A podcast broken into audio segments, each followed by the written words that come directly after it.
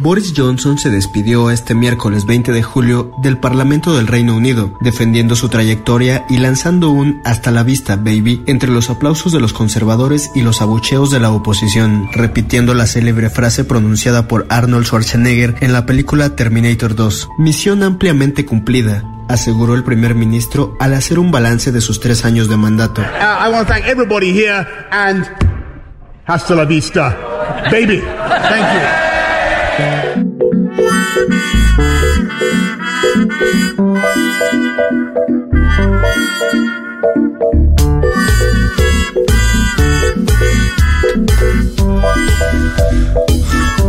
Hoy tengo el puño lleno de verdades. Voy a tirar la primera, así Dale, empiezan decilo. a contradecirme, por Decilo. favor.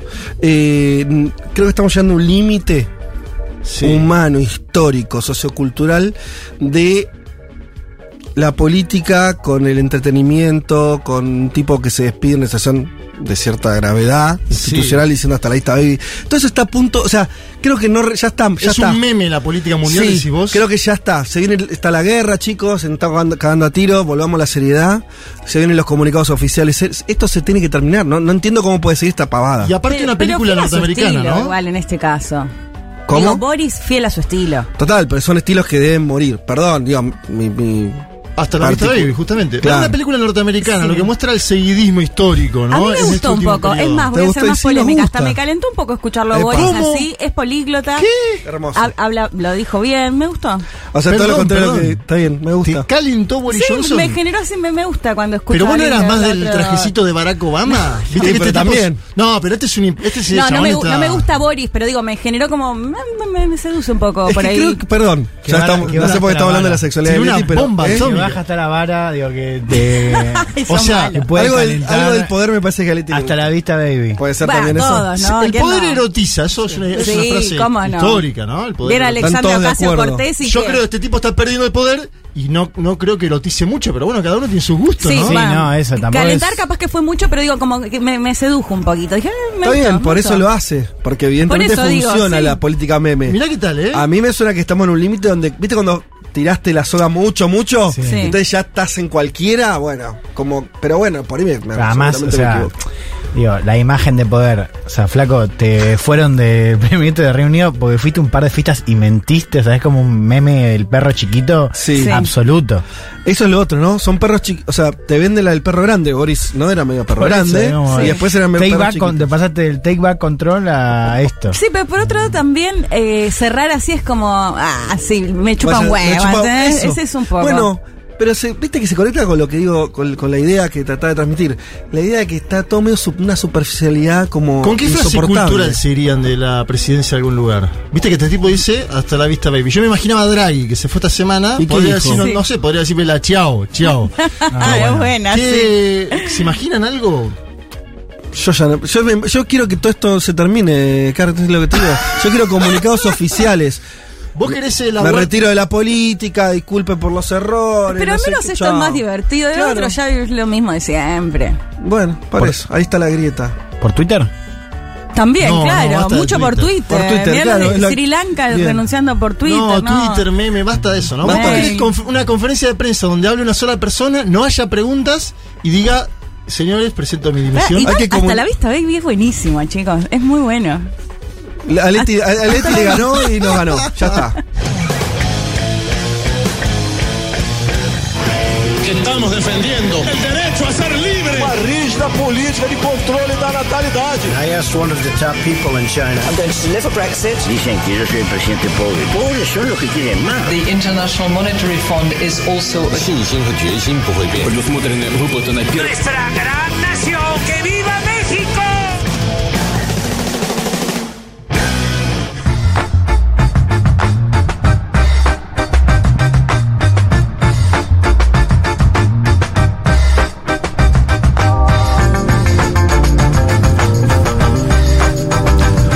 Buen domingo para todas y para todos. Hoy es domingo 24 de julio del 2022 y este es el programa 216 de Un Mundo de Sensaciones. Sean bienvenidas, bienvenidos, bienvenides. Hasta las 15 horas vamos a estar hablando de política internacional. Tenemos muchísimo de qué conversar. Eh, voy a empezar así.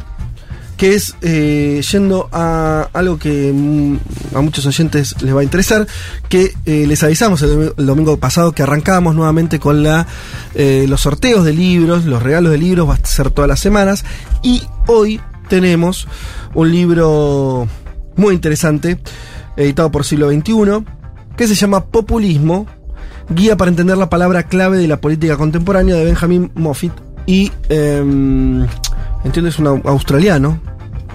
Em, es un libro cortito que yo estuve leyendo bastante en los últimos días.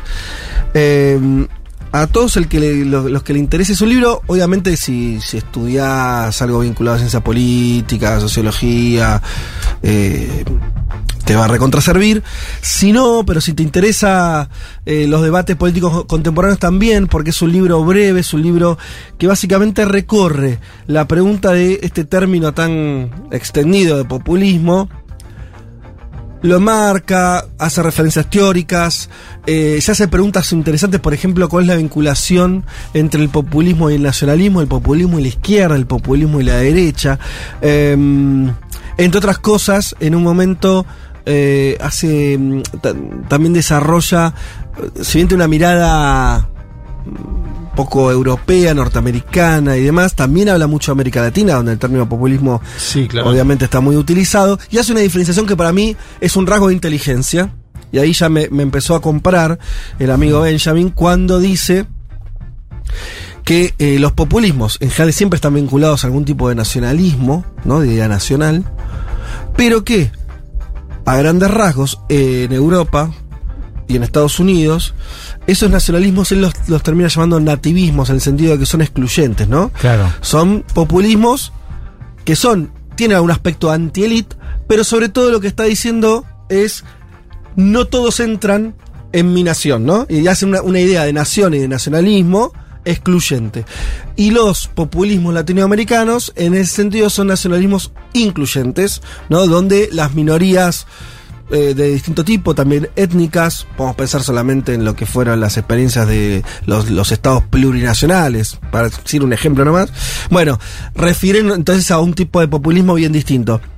Ese tipo de distinciones que, está bien, son teóricas, algunas por ella... Eh, eh, algunos eh, se- se- ya, ya tuvo alguna lectura al respecto, pero es un libro como que condensa esas, este, esas, esos pasajes eh, o esa pasada de, de filtro sobre el término. Habla de la CLO de Chantal Mouffe. Habla mucho de la CLO, habla mucho de... mm, Te diría también es un buen libro de referencia a otros libros y, otro- y otros Bien. autores. Buena- son buen- esos libros son los mejores. Lo que y te te insisto, bibliografía. 155 páginas, o sea, ¿entendés? Lo lees eh, en un par de días, está bueno. Bien, ¿cómo te haces de este libro? A ver. Tenemos para arreglar dos es- ejemplares, insisto, de la editorial siglo XXI. Eh, tenés que responder una consigna. La tienen que hacer en la cuenta de Instagram de Futurock. Van ahí, Sí, van. Me gusta y consigna. Me gusta y me consigna en la publicación de este programa. Porque hoy se va a chequear, la semana pasada se chequeó, se va a chequear que vos le hayas puesto me gusta y que hayas contestado a la Perfecto. pregunta. Por supuesto. Y la pregunta es: si fueras un líder populista y tenés que ganar las elecciones, ¿cuál sería tu lema de campaña? Tienen que funcionar con una cabeza entre político y, eh, ¿cómo se llama? Asesor, Sí. ¿No? Marketinero. marketinero. Pero quédense dentro de la óptica populista. Ustedes saben, consignas que, que- que peguen. ¿No? Leti, por ejemplo, le pegó la, la de Boris Johnson, que fue casi que decir que se estaba retirando, si no podría ser una consigna populista, ¿no? Si en vez de hasta Sí. la vista baby fuera Por ahí puede ser para que vuelva. ve- bueno, por eso, ahí va. Pero a vos ya te quedó eso. Te llegó. Bien. Tienen que entonces eh, construir su propia, su propio lema de campaña. Eh, si fueras un líder populista, ¿qué tenés que, y que tenés que querés ganar las elecciones, obvio, cuál sería tu lema de campaña? Eh, y también nos pueden dejar un audio. Y esto también va a ser tomado, también tiene que darle like a la publicación, pero puede ser, eh, lo, lo- lo podemos. O sea, participan de ahí. igual. Sí, participan Pero igual. tienen que ponerle me gusta a la publicación. Bien, 11 40 66 000. Eh, les reitero, vamos a estar regalando dos ejemplares de este maravilloso libro. ¿Les parece hacer un rápido, cuando digo rápido es muy rápido porque nos pasamos de tiempo, de todo lo que tenemos para contar hoy? Arranca Elba. Vale, brevísimo. Eh, bueno, vamos a contar un poco qué está pasando en Italia, qué pasó también con la renuncia de Mario Draghi, primer ministro. Al final se fue. Sí, se fue se iba, nomás. no se iba, se fue. Lo Claro. fueron también. Una, claro, una salida que se definió en una mansión a las afueras de Roma. Qué lindo. Después te voy a contar de quién Ah. era esa mansión, porque creo que es un personaje que conocemos sí, claro. bastante. Qué lindo. Y también por qué es importante la elección que van a, va a ser el 25 de septiembre en la guerra, pero sobre todo el bloque europeo de Mm. sanciones contra Rusia. Te diría va a ser la primera elección donde la cuestión del costo de la vida y del boomerang de sanciones, ¿no? De, de cómo le pega a Europa las sanciones a Rusia, va a ser protagonista. Hermoso. Leti. Muy breve, algo que me pidieron bastante. Vamos con el perfil de Francia Márquez, la Bien. vicepresidenta electa de Colombia, así que vamos a estar haciendo un repaso de, de su vida. Buenísimo porque no conocemos tanto, ¿no? Para nosotros Sí, es una- como la idea de buenas activistas y demás, Sí, sí, sí, territorial. Vamos a contar un poco más en detalle eh, Espectacular. cómo llegó hasta la vicepresidencia. Juan Manuel Carr. Bolsonaro critica el sistema de votación en eh, Brasil ante los embajadores y la justicia electoral y la Corte Suprema lo desmienten. Lula a su vez gira por el nordeste y tenemos unos audios interesantísimos para analizar. El apoyo de algunos dirigentes del famoso Centrao hacia Lula, ¿sí? En las últimas horas, últimos días, incluso habló del tema Michel Temer, ex presidente de facto. Parece que va su- va a sumar a Michelle Temer, No, no. quien no. derrocó a Dilma No, no. Rousseff. Michel Temer Es salió- capaz, Lula. Lula está agarrando todo. Temer se tuvo que juntar con el ala del MDB que apoya a Lula, que Ah. son 11 estados Sí, sí. de Brasil, directorios del MDB. Se juntó, tengo audio de eso. Él incluso Temer explica que es histórico el ala lulista del MDB. Y después te voy a contar el apoyo de algunos eh, parlamentarios del agronegocio, Lula. La verdad está sumando una base electoral, política, empresarial de la burguesía también. Ajá. Tenemos Bien. audio. Bueno, interesante eh, seguir de cerca lo que ya es la campaña, lo que es la pre-campaña eh, electoral de, de Brasil. Y les comentamos, ahora nos vamos al programa de noticias, así que eso no lo adelanto. Eh, vamos a tener en piso, para el final del programa, eh, un invitado de lujo, Emanuel Porceli, él es profesor de Relaciones Internacionales en Ciencia Política de la UBA, y con él vamos a estar hablando de lo que es su tema de estudio, que es nada más y nada menos que el Mercosur. Y ustedes saben, estos días hubo de vuelta cortocircuitos en, en las relaciones entre los países del Mercosur, porque Uruguay salió con los tapones de punta a decir, yo negocio solo eh, un tratado de libre comercio con China, o por lo menos esa es su intención. Algo que en Uruguay no es nuevo, ya lo hizo con Estados Unidos allá por eh, mediados de los años 2000, bajo el gobierno del Frente Amplio. Tabaré lo intentó, claro. con Estados Unidos, no estoy diciendo bien, ¿no? Sí, era con Estados Igual era, Unidos. fue más eh, declarativo que. Bueno, esto por ahora también. Sí. Pero ahí estamos. A lo que voy es, de vuelta, eso como pone de vuelta en crisis el Mercosur. Y eh, lo bueno es que con el amigo Porceli vamos a estar pudiendo eh, conversar y entender un poco más cuál es la situación de ese, ese- esa integración regional. ¿Sigue funcionando? ¿No sigue funcionando? ¿Sirve? ¿Tiene futuro?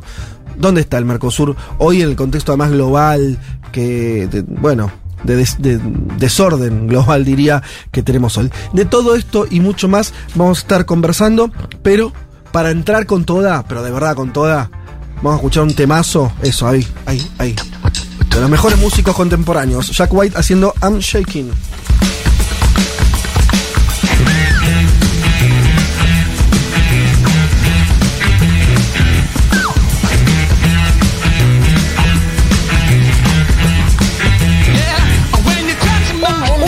De sensaciones.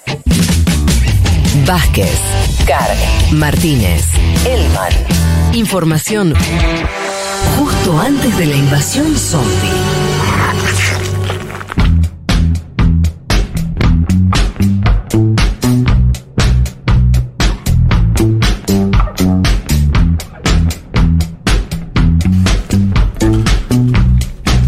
Bueno, aquí estamos. eh, les pido a mis amigos eh, en un rato empiecen a mirar a ver qué, qué van respondiendo, sobre todo en el Instagram, que la, consigna de cuál es el, el lema populista que vos harías para ganar elecciones y con eso llevarte el libro Populismo de Benjamin Foti- Moffitt, perdón, de Editorial Siglo XXI. Eh, vamos a ir leyendo, después si hay un audio, eh, Juan, vos tiralo ahí y, y lo pasamos. Empezamos a, con algunas noticias que me interesaba contar. Hubo una, eh, algo en el pase contamos que tiene que ver con eh, el, acuerdo que habrían suscrito en, eh, con el aval de Turquía, Rusia y Ucrania para vender los famosos granos que están ahí esperando en los puertos ucranianos. Se especula con distintas cifras, pero todas son muy considerables.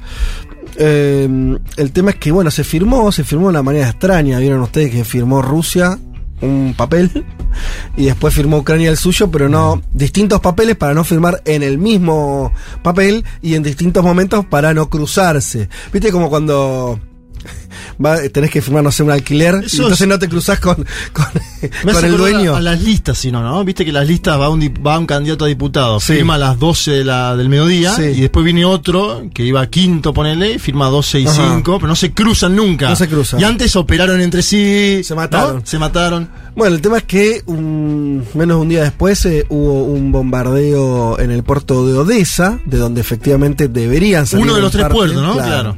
Deberían salir parte de la producción eh, de granos de Ucrania. Eh, un bombardeo por parte de Rusia. No sé si hasta ayer, hasta hoy en la mañana no había confirmación de Rusia, pero todos lo dan como un hecho que había sido Rusia quien había disparado esos misiles.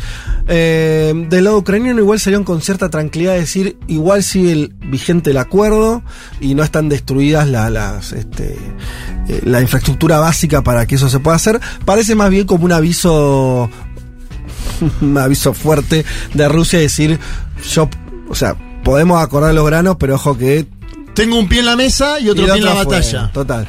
Bueno, lo de los granos, les tiro un número como para tengamos un poco de idea por qué es relevante. A ver. Eh, obviamente que la guerra implicó el bloqueo marítimo de Ucrania. Esto algunos lo contamos acá.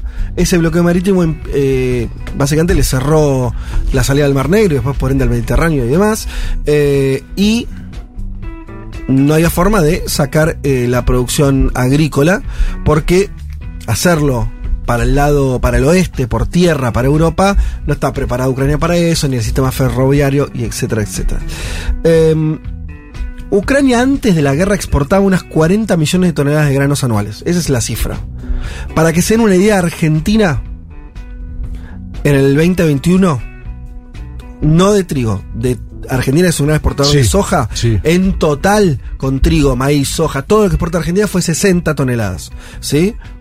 O sea, es un jugador de los más relevantes. En ese sentido parece más chico de Argentina, pero en trigo específicamente, Ucrania exporta 23 millones de toneladas y Argentina 6 o 7.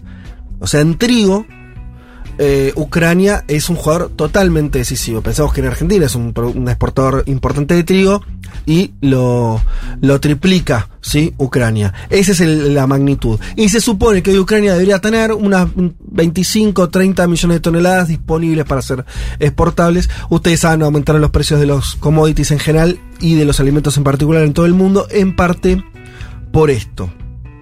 De hecho, ya bajó el precio del trigo el viernes, eh, ¿no? Sí, hay algunos que dicen que esa baja, A ver. que era medio previa. No, algunos dicen que tiene que ver con el acuerdo claramente. Está bajando igual, por ejemplo, el petróleo viene bajando, que, que está subiendo. También hay una cuestión de... Se va sub- acomodando, ¿no? Subió mucho y ahora está bajando un poco eh, y demás. Obviamente está en valores totalmente elevados respecto de, lo- de la preguerra todavía y de lo que era antes del- de, de la pandemia también. Eh, pero bueno, ahí está, es otro capítulo de la guerra. eh, este económico, estratégico. eh, si no, te preguntaba lo de la baja porque puede tener impacto en Argentina, ¿no? El debate que está existiendo en este momento, ¿no? Esto lo de las silobolsas, etcétera, etcétera. Sí. ¿Cuándo se liquida eso? Si conviene o no en este momento. Obviamente tiene que ver con un cambio diferente del blue, ¿no? En la Argentina. Claro, en Argentina no es solamente el factor externo, pero esto lo están. Digo, por, por estas que estás diciendo, hay un montón de dinámicas propias de Argentina. Si fíjate que todos los países igual están viendo de qué manera em, por ejemplo, en toda la región, cerca a Ucrania, esto yo no lo sabía, Egipto importa el 70% Sí. de trigo consumido. El norte de África Ah, depende montón. mucho. Trata la sí. bola, ¿me entendés? O sea, una, una 5 puntos más o menos del precio del trigo internacional a modifica Egipto le modifica. claro. Sí. Como nosotros la energía, ponele que lo tenemos que importar porque no, no, no tenemos suficiente Mm. energía, a ese nivel, ¿no? De desbalanza en términos financieros de los estados Sí. y demás. De Es hecho, fíjate complejo. que cuando Erdogan, el presidente turco, hace referencia al acuerdo, no solo hace referencia a la inflación, sino dice esto va a permitir que no se muera gente de, de hambre. Claro. Digo, a, a ese punto de dependencia. No me quiero extender porque no, no tenemos, estamos medio con, con poco tiempo, pero hay algo que no sé si lo escucharon, lo, lo charlamos en el pase con, con Suedi, el equipo, y es la sensación que voy teniendo con esto de la guerra, que me parece que empieza a tener características realmente mundiales, de guerra mundial por el impacto. Nosotros nunca, yo nunca asistí a una guerra que tuviera este tipo de consecuencias. O sea, la invasión a Irak no tuvo estas consecuencias y, y ninguna otra. Y si te vas a los años 90, ¿no? ¿Por qué? Porque eran guerras en un orden. Acá, la guerra termina de desordenar el orden mundial, no hay más orden mundial. Y por eso pasan estas cosas. Y entonces, empezás a hablar, un, a hablar un lenguaje, no te das cuenta, pero es el lenguaje de las guerras mundiales. Por ejemplo, trigo. O sea, eh, Sí, hambruna. hambrunas. Hambruna. No, estás, no hablas más de otras cosas. No se habla, alguien habla de la ONU, alguien, no, no se habla más de todo eso. Gas, Hablas de cosas. electricidad, pero fíjate de qué cosas primarias, ¿no? Hablas de cosas, de los de- económicos, de, de- de las riquezas reales. A nadie le importa mucho la bolsa en este momento. ¿entendés? O sea, lo que se está hablando es tanques. En el caso de si estás en, si sos un ucraniano, un ruso o un europeo, Tanques de armas, armas, sí.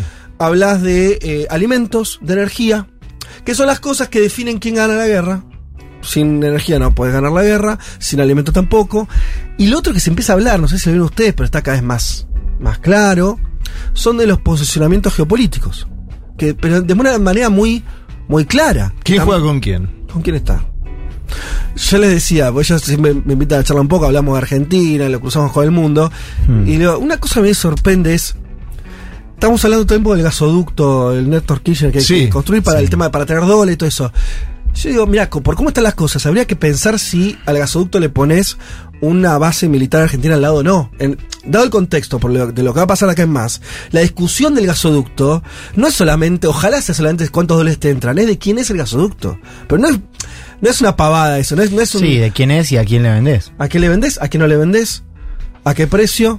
Eh, entonces, pongo la imagen militar para exagerar lo que estoy tratando de decir de la importancia geopolítica. Alberto Fernández hace giras y le preguntan, che, ¿no vendés? ¿Cuándo? No existía eso hace 10 años, no, no pasaba eso. Eh, todos los países son más importantes en una guerra, porque son todas fichas que en otro contexto Y fíjate Venezuela. son más ¿no? prescindibles. El de, el hielo que hubo de Venezuela y que sigue siendo. El invierno europeo me preocupa en términos geopolíticos. Bueno, falta, en ese Muy sentido, poco falta, lo peor. Sí. ¿Ustedes se imaginan lo que Es el vamos a ver? primer invierno de este conflicto. Claro. En términos de guerra va a ser tremendo. De cómo jugar ahí, desconozco las variables militares, pero a los europeos les va a venir toda la, eh, la realidad.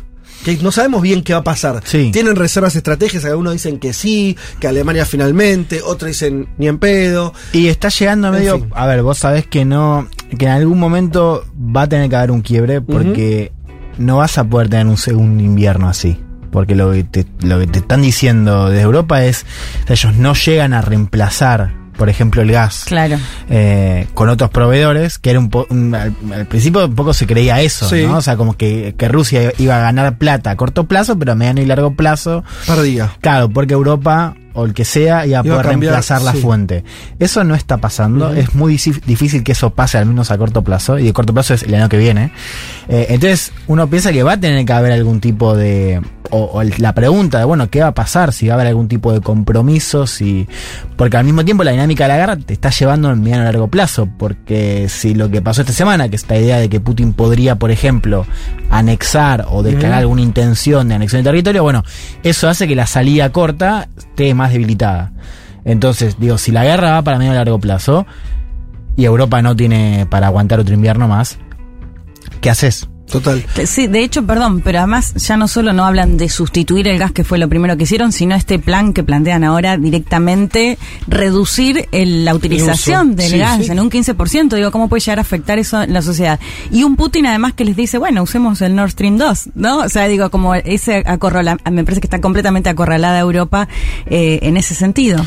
Em, sí, y todo da a pensar que ya seguimos hablando de la guerra de Ucrania y Rusia por una comodidad, pero no es esa. O sea, es, que decir, nadie está pensando mucho en. Se vieron que incluso cuánto avanza o no Rusia empieza a ser un factor secundario. Sí. Se impuso la discusión de quién va a salir ganando y no per- y perdiendo acá.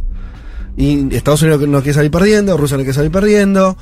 Entonces, para mí, Juan, eso es, no sé, yo ya lo he contado que esto es lar es como empezó una guerra. Sí. La sensación es que empezó una guerra, que hay un capítulo actual, que es Ucrania, que hay que ver, pues para un lado, para el otro, pero acá empezó otra, porque si no, no se explica. Quiero decir, alguien ve un escenario donde, bueno, esto se arregla, entonces Rusia vuelve a darle en el Nord Stream el gas. ¿Vale? ¿Se imagina? No, claro. No, no, por eso habíamos hablado de la cosa más intermitente. ¿no? Claro. Digo, vos podés tener un cese al fuego, pero igual el vínculo, por ejemplo, entre Europa y Rusia va a seguir siendo tenso.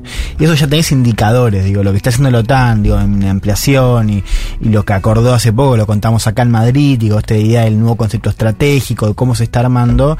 Digo, con eso en mente es muy difícil pensar en una desescalada.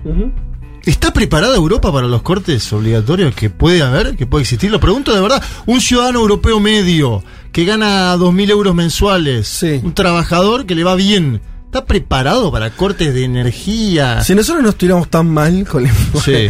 uno diría, "Y abramos la papa frita y vemos. Porque va a ser un poco eso. El mundo va a ver a una sociedad próspera. Que le sobran le sobra guita a Europa. No le falta, le sobra. El Banco Europeo emite euros. O sea, le sobra.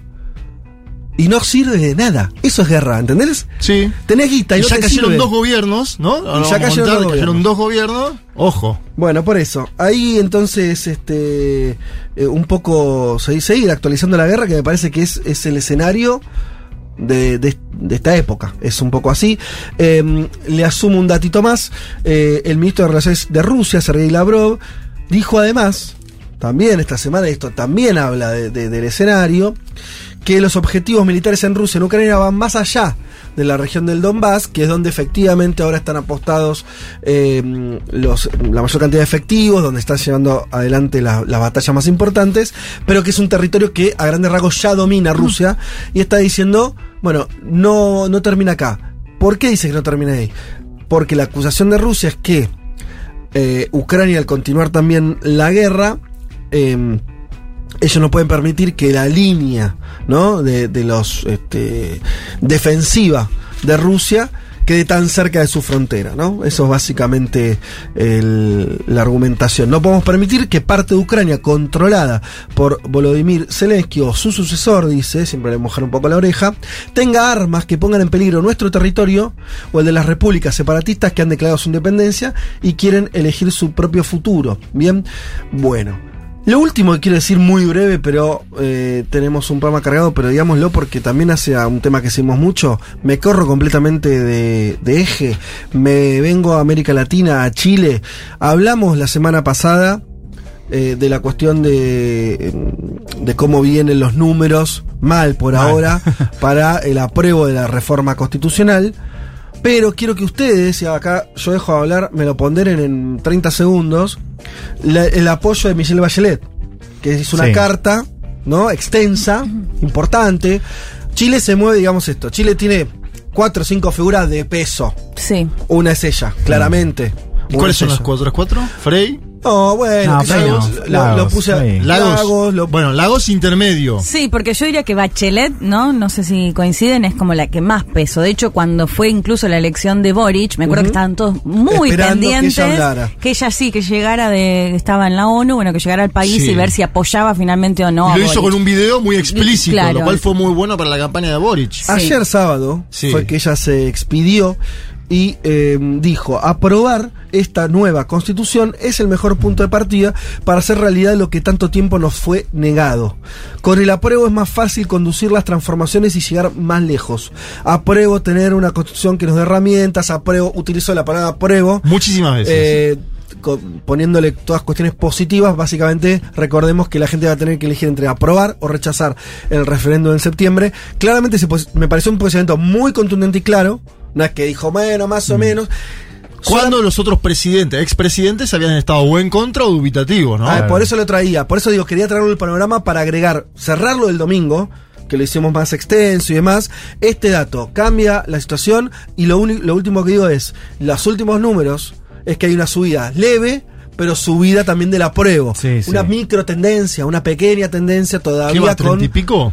Va 37, 38. Bueno, claro, sí. hay unos posible 12 que- puntos. Está más 11. competitivo, digamos. Está más Sí. competitivo. Y de vuelta, insisto, con lo del domingo pasado, en agosto comienza la franja televisiva. O sea, vamos a ver la campaña visual. Creo que le va a inyectar un poquito más de épica a la campaña, la cual algo, a la- algo que a la prueba le falta. Y ahí me parece que va a subir todavía más.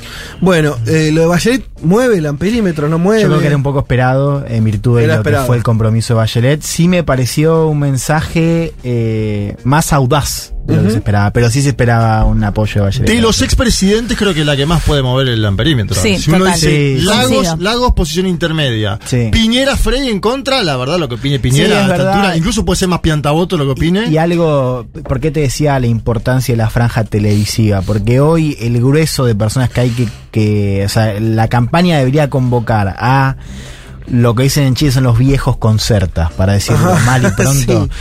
Los que tienen más de 40 años, que Sí. están convocados por el proyecto La Prédica de la Concertación y que tienen más dudas acerca del nuevo texto. Por eso es importante Bachelet, por eso es importante la campaña en televisión. Bueno, hasta acá entonces este breve y conciso panorama de noticias. Ya venimos.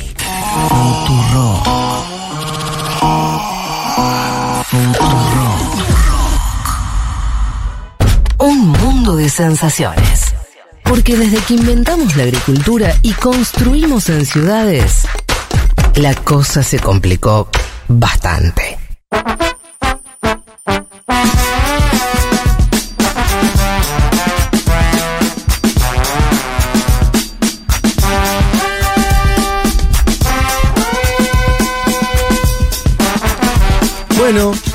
Siendo populistas o no están siendo populistas? ¿Están con sus consignas? Digan, lea, ustedes lean. Sí, ay, no, pensé Sí, que nos ibas a preguntar ay, también ay, a ay. nosotros. A ver, y bueno, También tirate Leti. alguna, Yo Leti. tiro una, ortodan, ortodoncia. ¿Cómo? ¿Cómo? ¿Cómo? ya arranqué mal, así Sí, no me vota va- nadie. vamos a ver. Ortodoncia para todos y todas. Bien, ortodoncia. Pero, sí, eh, porque me acuerdo cuando era chica, solo las que tenían mis amiguitas que tenían plata andaban con esas ortodoncias horribles, pero que Ah. está bueno hacerla de chica. A favor. Claro. Solo lo único que te diría como asesor es. Lo primero es que la imagen que uno tiene de eso es algo desagradable. Sí, pero está, está bueno si lo querés hacer. Porque no, los que no seguro. teníamos plata andábamos con La los dientitos chuecos imposible La uva tiene un camioncito que va por la capital federal. Sí. a La distintos mía es más eh, al hueso, es harina para todos y todas. Harina. Harinas, harinas. O sea, campaña a favor de las harinas, de comer harinas. Y te digo más, no solamente que propongo O sea, todo esto de comer bien todo harinas, eso no. sino que vuelvo a lo que decías del libro de Benjamin. Es un populismo un poco también excluyente porque propone mano dura a las personas que quieren eh, que se deje de comer harinas. Basta de influencers de dejar de comer harinas, basta de campañas Presos. harinas, basta de estigmatizar a la harina. Bien, perfecto. Eso propongo. Perfecto. Eh, Yo voy con una- Sí. Ah, vos también. Sí. La copio de Brasil directamente. Me encanta el eslogan y creo que hay que hacerlo en la Argentina. A ver. La Argentina tiene un problema habitacional grande Da, pero- y ningún gobierno lo hace. Mi casa, mi Sí, vida. te voto. Mi casa, mi Te vida. voto. Señor, ¿sabe usted? sí, Te voto, no, Juanma, pero tenés mi voto. sole- Sí. ¿Cómo solemne? Y que No, ta- ¿cómo eh, vos- sale? vos Toda una vida trabajando No, y pero vos vas a tener una Juan? casa. Es muy Escuchame. Tengo deprimente. 37 años pago alquiler. Sí. Pero lo- Estoy la, cosa, la cosa es. ¿Puedo eh, ser tu vice? O sea, No yo me te voto, ¿pagás te voto. La no. gente, bueno, hay un montón de gente que nos está escuchando. Sí, Pero le pasa lo voto. Mi voto. casa, mi vida, una misión vivienda en Sí. Argentina. Chicos, Te digo- no se peleen porque se- eh, lo bueno del Pero populismo era- a mí me gusta, pero lo que digo. Pero mira, acá yo ¿Está en contra de las viviendas? No, boludo, que jugar, jugar con otra cosa. Harina, Obviamente claro. hay cosas más importantes que comer una harina. Escúchame, de la no. ortodoncia. No, no, pará, pará. La, lo de No la, entendiste la consigna, pero no, ¿cómo no? Lo de No, la, si no. de la No. harina la hacen- Juanma, yo, yo te voto. Lela, Listo, yo está. también te voto. Me dijiste Por eso. ¿Y entonces qué te enojas? Eh, Que es muy solemne, boludo, eso digo. Eso Ahí sí. Vota otro, amigo. Pará, Sí, vota no- otro. No, me hagas la gran Hernández después. Vota. Que otro. habían prometido las ¿Pueden- casas, la pueden- llavecita frenar un segundo? ¿Podemos- na- podemos nada. frenar? y No podemos entiendo el enojo leer? de Elman por las viviendas de la gente. o sea, No, ¿qué Elman pasa? está- Esto enojado. genera el populismo. Yo- eso, claro, porque Elma está muy enojado por el tema de las harinas. Lo tiene muy enojado. Entonces, Y no, no, le sacaron, no, yo te digo, le sacaron no las harinas. Alguien le sacó las no harinas. Ah, cuando si a, vos te, sacan las harinas te pones nervioso. La nutricionista. Pero paren, además no ¿puedo- desayuné nada. Bueno, boludo, ¿qué querés que hagamos? Claro. paren, paren, paren. Paren, volvamos, volvamos. Eh, ¿Pueden leer a los oyentes? Sí. Sí. Eso me gustaría, porque ¿Ves? ustedes Mira, no van a ganarse asado público en las, en las plazas todos los fines de semana. Bien, esto va en contra tuyo, ahí sí son excluyentes. O harina o asado, todo no, viejo. No, no, pero ves. A ver. eh, ¿Me puedes decir quién lo, quién lo dijo? Sí. Asado para todos. ¿Qué va a ser? ¿Qué va a hacer? Se llama el usuario. Sí. Bien. ¿Otro? ¿Alguno tenga por ahí? Eh, Argentina para las para les argentines, dice Marcelo. bueno, un poquito. Eh, Están tirando, Ah, más- pero claro, están tirando sí. mucha consigna. Sí, La claro. Hagamos claro. consigna y propuesta también. Digo, Hacer la Argentina aprovechemos. grande ¿no? otra vez, más Está por bien, ese lado. bien. Hagamos ¿eh? consigna y también propuesta, las dos. como quieran, pero está, está bien. Ah, me gusta esta de Paz María. ¿Ves? Ahí empiezo a empatizar. Psicoanálisis para todas, todos y todes en el país con más psicólogos per cápita del mundo. Sí, Pero bien. Bueno, ¿cómo sería eso? ¿Por qué? Sale caro y hacer psicoanálisis, ¿no? Por Y es necesario. ¿Cómo sería? ¿Cómo se implementa? Eh, subsidio. Ah, bueno, claro. ¿Un subsidio a los psicoanalistas del o, Estado? o a los que quieren No, que sea- que al sea- cliente o al, o al- o al profesional. Vos le pones plata al que tiene problemas. Se me ocurren dos. Sí. Como presidente A ver, dale. populista. Sí. es- Vázquez. O, o a- o armo un estatizo a los psicólogos, los convierto en empleados estatales y que trabajen Sí. atendiendo a la gente gratuitamente. Ministerio de la Salud Mental, Fede Vázquez. Total. Opción Sí. 1, Ojo. opción 2, subvencionás la, la oferta, la demanda. Sí. eh, y entonces le pagás a, a cada argentino que quiera eh, psicoanalizarse una guita para que pueda pagar el psicólogo. Dos variantes muy simples. Y todo esto atado al precio, al no sé, a la venta de algo, porque la plata debe ser. Digo, porque ahora se está entre 2 y 3 lucas una consulta en Sí, particular. Y- entre 2 y 3 lucas. Y, y se subestima tanto la salud mental. Eh, Lucas Yamil, ordenar la vida, recuperar la patria. Upa, ordenar la Tweety vida, Jesse recuperar dice, merecemos Me lo que soñamos. Me genera alguna ahí, mm, no sé. Merecemos soñamos- lo que soñamos. Es medio de- medio mayo francés. Sí. Ah, está No, bien. yo lo pensaba más macrista, te digo, ¿no? Sí. Como un- siento Yo que casi digo cornuda. sí. Como, ¿Cómo? Pero no, no, ¿Cómo? como concepto. ¿Cómo dice? Hoy estoy. ¿Qué pasa? Sí, No, sí, hoy la salida. Ay, Dios. Che, y para- ahora viene su columna, ¿eh? Eh, Luli, ¿podés traerle una medialuna a él? Sí, por Con favor. mucha Pará, manteca, con mucha harina. Mucha harina, Mucha harina. O mucha. dos, dos medialunas, de verdad. Hoy estoy, me voy a ganar a todos los. No llega, no llega. A todos los haters.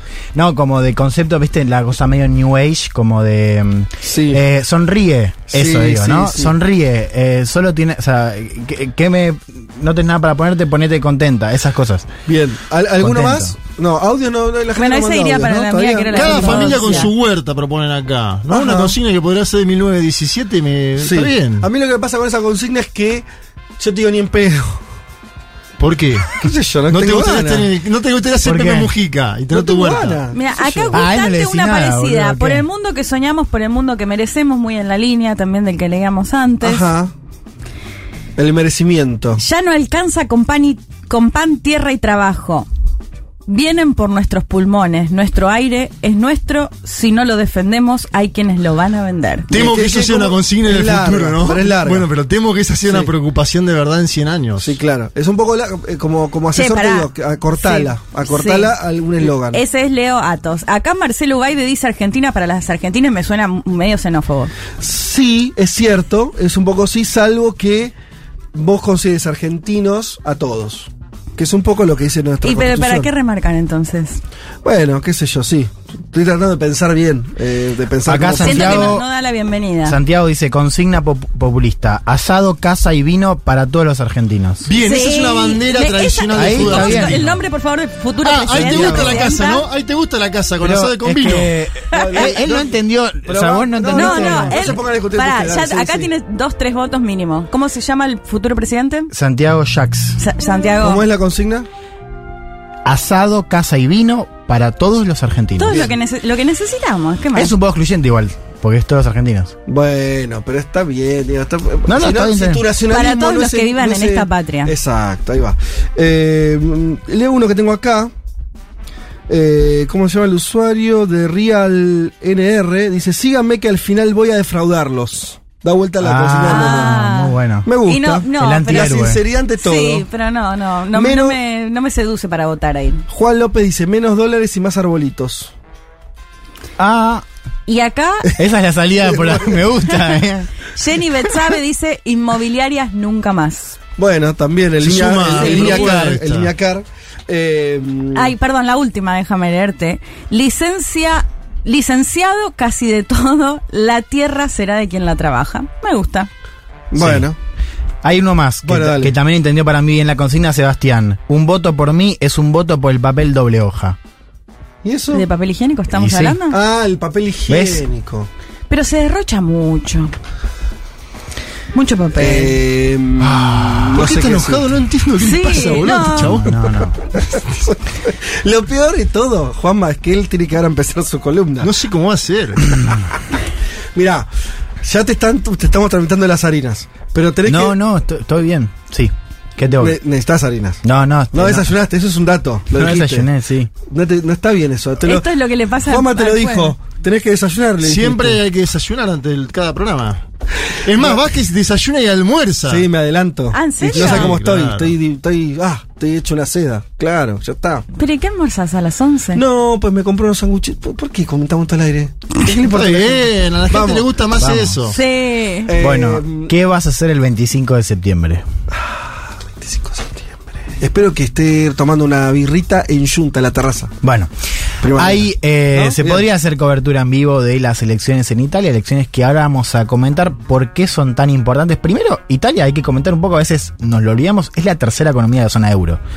Es una economía bastante importante que sufrió, por supuesto, un shock político, ¿no? En estas semanas con la renuncia de Mario Draghi, que vos lo decías bien, Mario Draghi hizo una especie de vuelta a nu porque había presentado su renuncia la semana anterior, esto lo habíamos contado acá, a raíz de la pérdida de apoyo del Movimiento 5 Estrellas, uno de los principales accionistas de la coalición. Ahora vamos a comentar un poco más de ese partido, que es un partido eh, que recuerda, un partido que también populista, si querés, o sea, así se lo comentaba, un, partido que nació con esta idea de ser eh, muy anti, una- la idea de la nueva política, esto de votar, por ejemplo, eh, leyes en sistema digital, ¿no? De acuerdo a los, afiliados, una propuesta que después se terminó dibujando y que era y que sigue siendo un actor relevante en la política italiana. Bueno, el Movimiento 5 Estrellas le había sacado el apoyo a Draghi.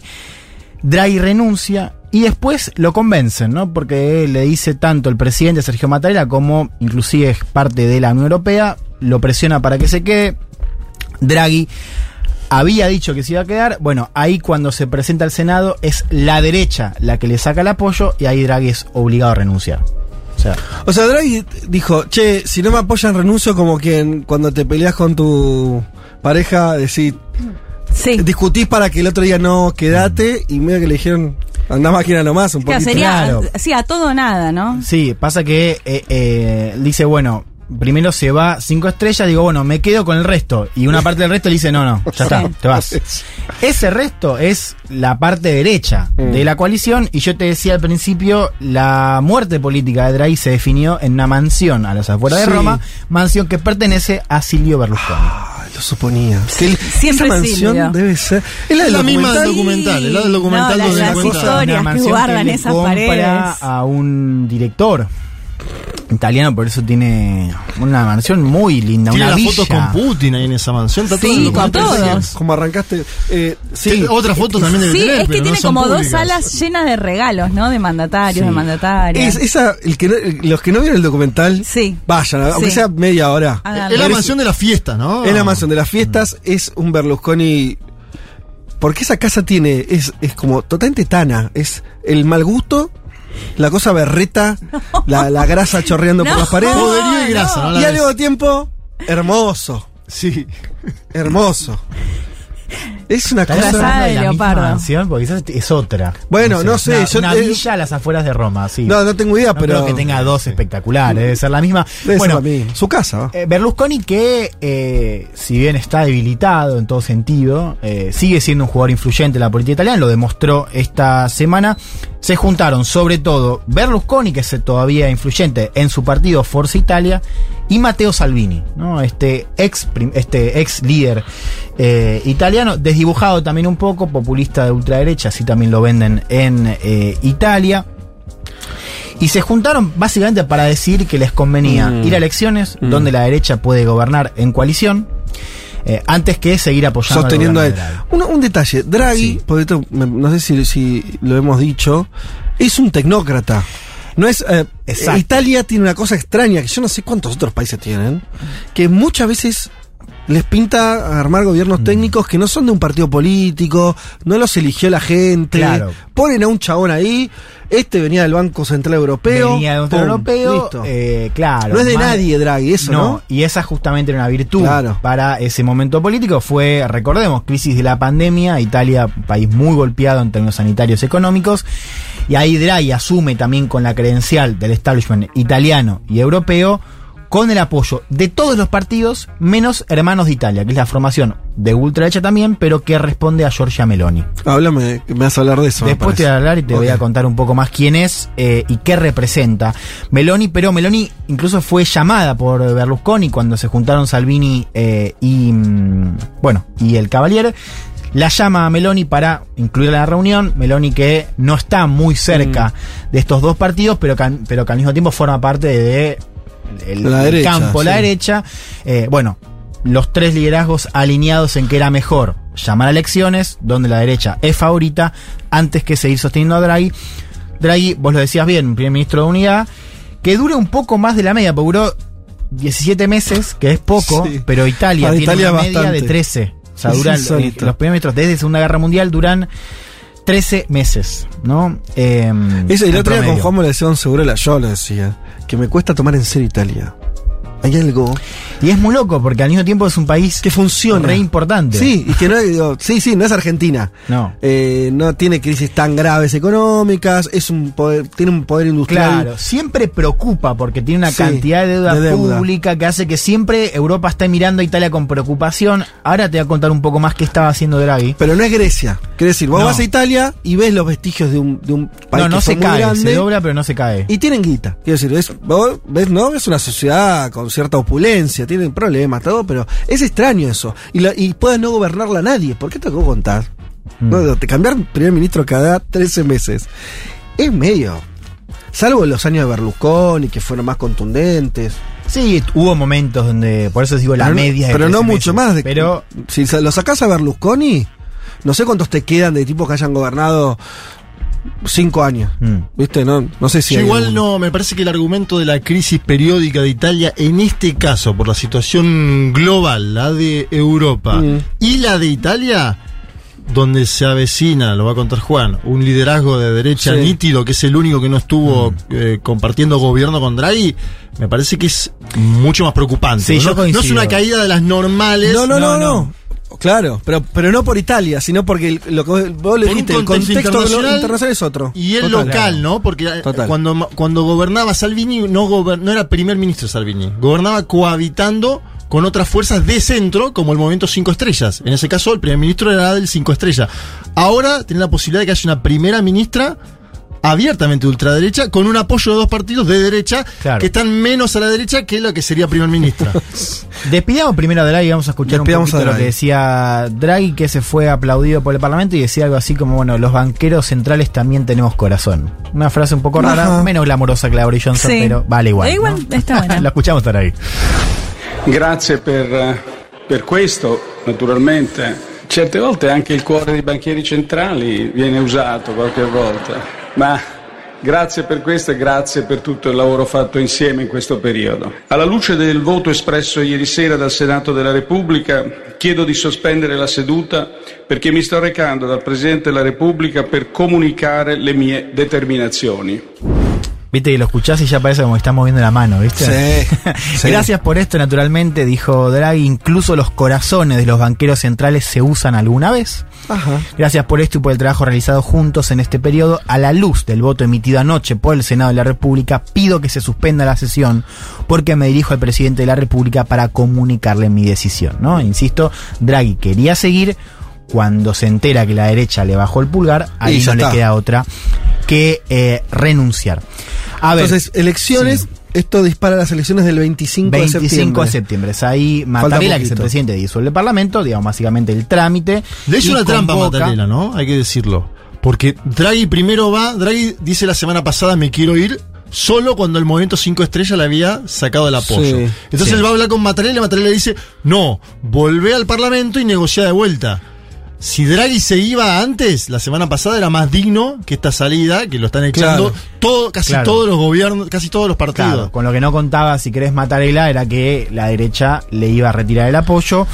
Toda la derecha, ¿no? No solamente Meloni que estaba en la oposición. A ver, metámonos en por qué esta Sí. vez podría ser diferente. Primero, déjame que te cuente algo de lo que estaba haciendo Draghi. Draghi fue importante su, gobierno, no solamente porque duró un poco más que la media o porque era un tipo de la unidad, sino porque estaba encabezando un programa de reformas muy importante para Italia vinculado a lo que es el programa de recuperación económica de la pospandemia. O sea, básicamente la Comisión Europea te da fondos, vos consensúas reformas. Draghi estaba haciendo reformas en la justicia, en la administración pública, en materia de impuestos, en materia de competencias, eh, y, eh, reformas que Italia venía postergando hace tiempo, muy requeridas, por esto que te decía, ¿no? La preocupación de la deuda de Italia en el seno de la Comisión Europea. Bueno, Draghi había completado bastante bien la de justicia y la administración pública, estaba a medio camino en la de impuestos y le faltaba la de competencia. Entonces la pregunta es, ¿qué va a pasar con ese programa de reformas que empezó Draghi? Y es un programa que además es importante para Italia porque hablamos de más de 200 mil millones de euros. Es una cantidad exorbitante de dinero. La pregunta es si un Son más de, más de cuatro veces lo de Argentina. Sí, yo mismo pensé. Eh, más de cuatro veces. entonces, bueno, ahora el euro está igual que el dólar. La eso, pregunta cuatro veces, cuatro veces. es, eh, bueno, ¿qué va a pasar con ese programa de reformas con otro u otra? Ahora Claro. vamos a comentar por qué. Primer ministro o primera ministra. E importante también por la guerra en Ucrania, ¿no? Un poco lo decíamos, eh, Italia, que por cierto es un país muy dependiente del gas ruso, no solamente de Claro. términos industriales, sino de consumo doméstico, más que Alemania, o sea, eh, vuelvo, un país, una dimensión económica importante, dependiente del gas para la industria, pero también y sobre todo para la eh, para los hogares. Hace frío en Italia, en el, arriba de Roma, Mm. chicos, ¿eh? El Sí, sur no, claro. pero arriba de, de- Bueno. del, del centro para arriba, en Milán, y, hace un frío en invierno. y con una tradición política en general más cercana a Rusia también, ¿no? Una Histórica. tradición política. Eh, a ver, ¿cómo es no, eso? sellada desde, el- desde la época del, del- la- el auge del Partido Comunista a los últimos años Sergio Berlusconi, que es amigo personal de Putin. De Mm. hecho, la serie que ustedes están recomendando lo cuenta muy bien. Eh, bueno, Draghi no solamente eh, mantuvo su... Igual los gobiernos siempre estuvieron aliados con Occidente, los gobiernos italianos. Sí, es cierto, pero... Muy. Pero Justamente porque el Partido Comunista nunca gobernó, quiero decir. Está bien eso que señalás.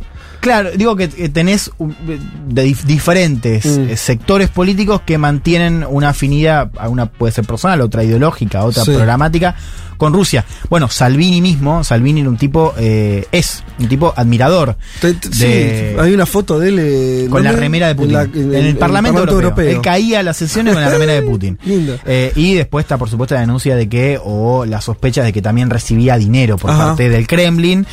A ver, eh, Draghi no solamente era apoya, apoyó las sanciones económicas a Rusia, si bien también golpeaban a Italia, sino que además eh, estaba en la producción de armas. O sea, Italia también jugó un rol clave ahí en, el, en cómo se armó la Unión Europea y cómo le mandó armas a eh, Ucrania.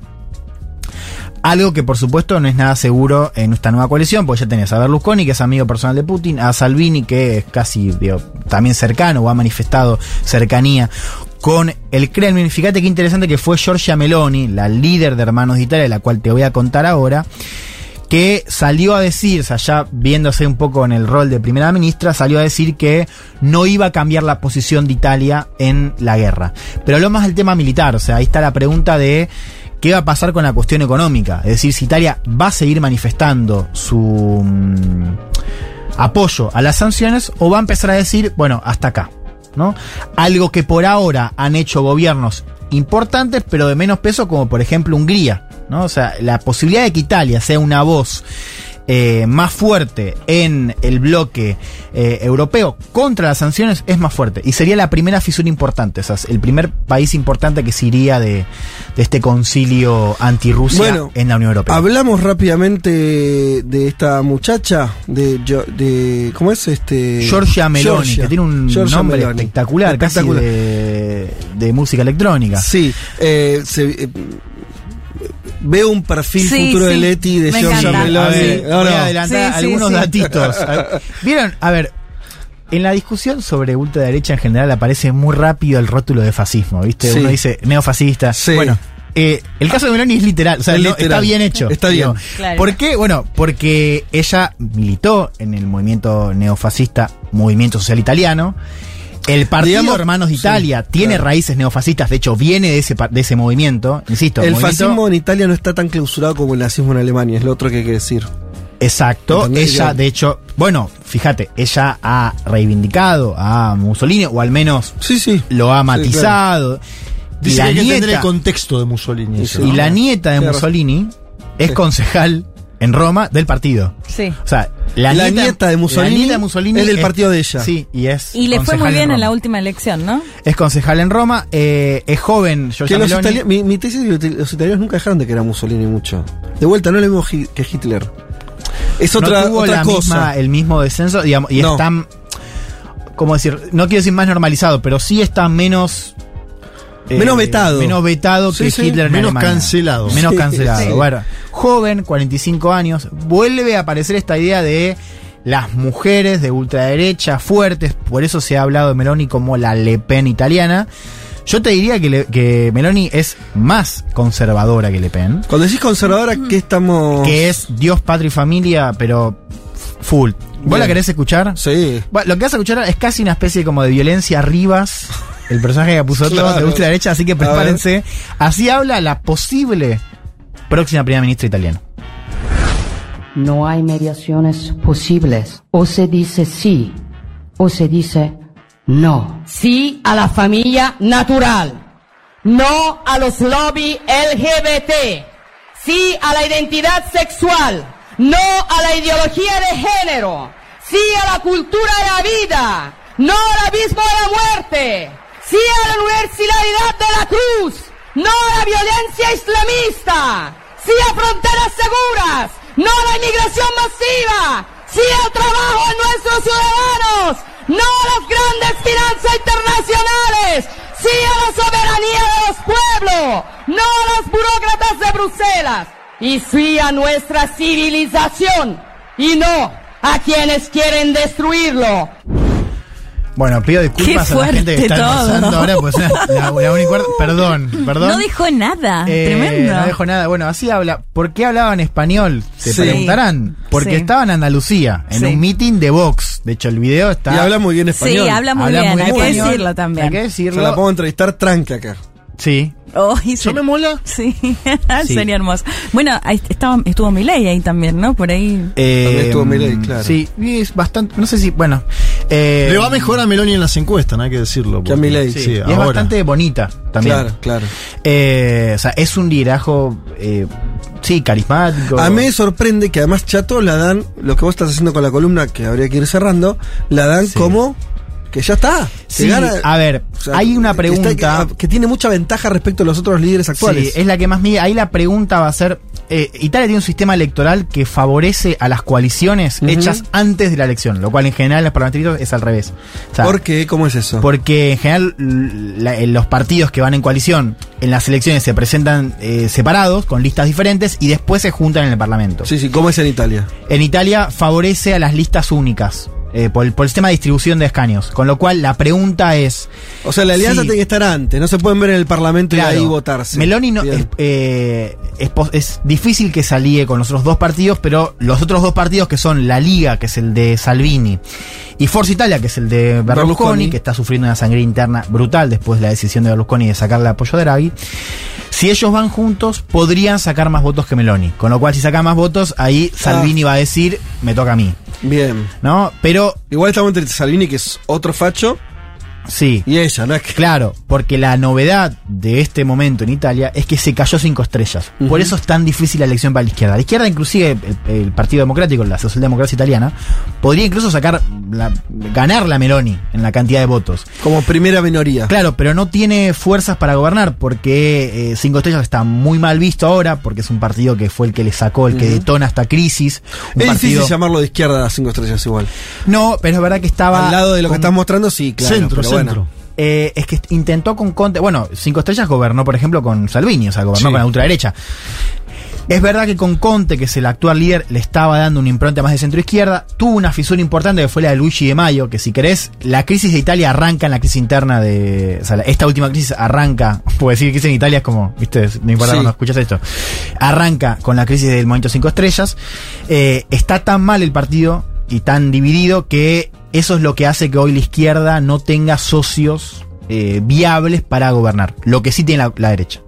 Por eso decimos que las encuestas auguran una mayoría en el Parlamento eh, de la derecha y está la posibilidad, la gran posibilidad de que la primera ministra sea Giorgia Meloni. Si lo consigue, un poco creo que es lo que decías vos, Juan, va a ser, sería el gobierno de derecha más importante en el mundo. Sí, Sí, dudas. más importante que el de Brasil, más importante que el de Hungría, ¿no? y con Trump fuera del poder en Estados Unidos y, Y demás, atención a cómo la- impacta en otros países, porque me imagino en un PSOE alicaído en España para el 2023 que esto esto favorece a Vox, digamos, la señora esta fue a un mitin de Vox. Sí. O al PP también, digamos, si querés eh, Sí, sería una victoria de si las querés, derechas. eh, de la internacional reaccionaria.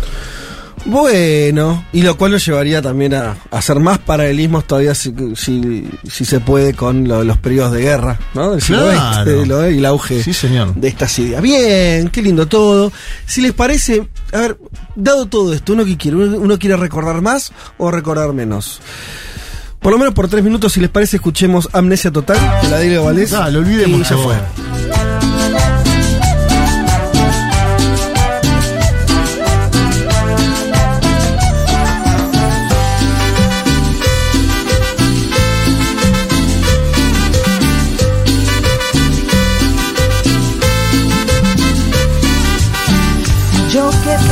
Vázquez, Elman, Martínez, Card.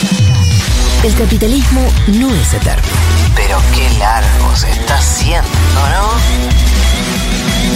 ¿no? Un mundo de sensaciones.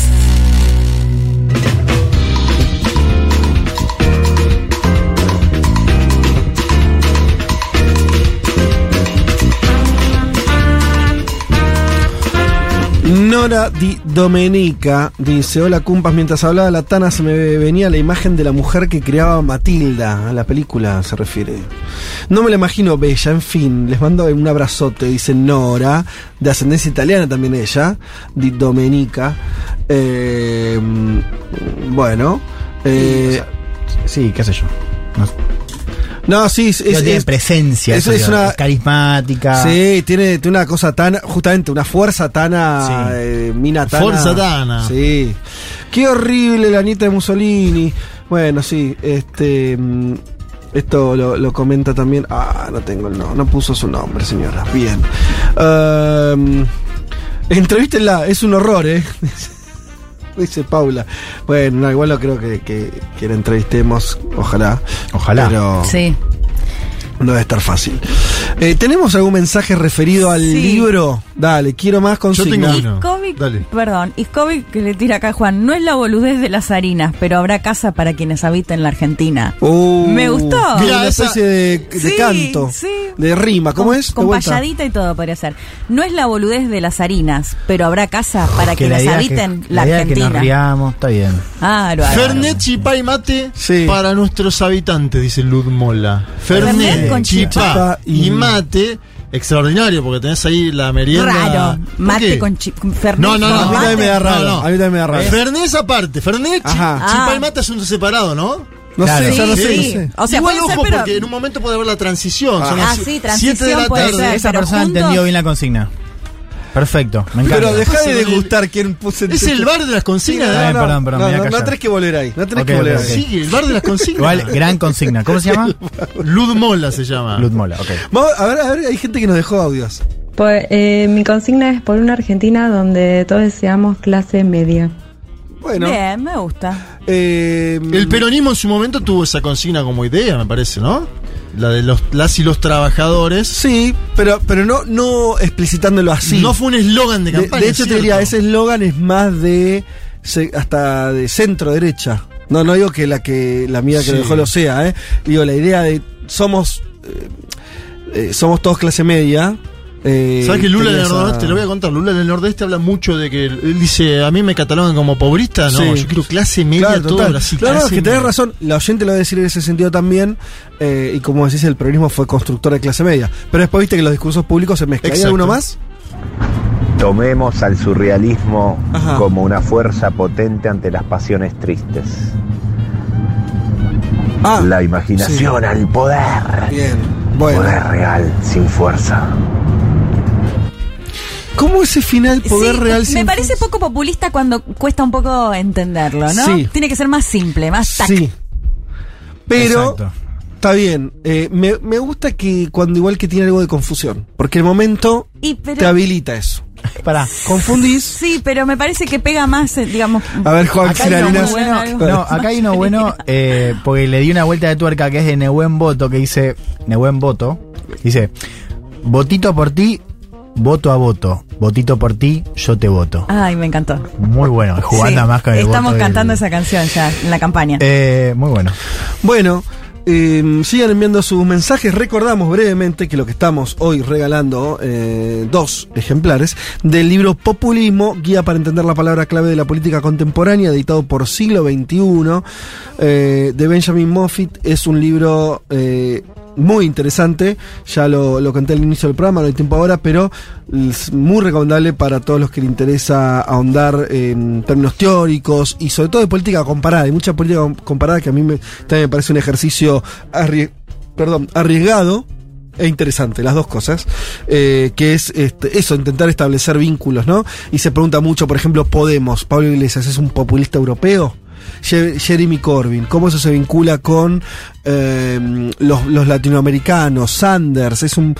Viste que siempre se habla de Trump.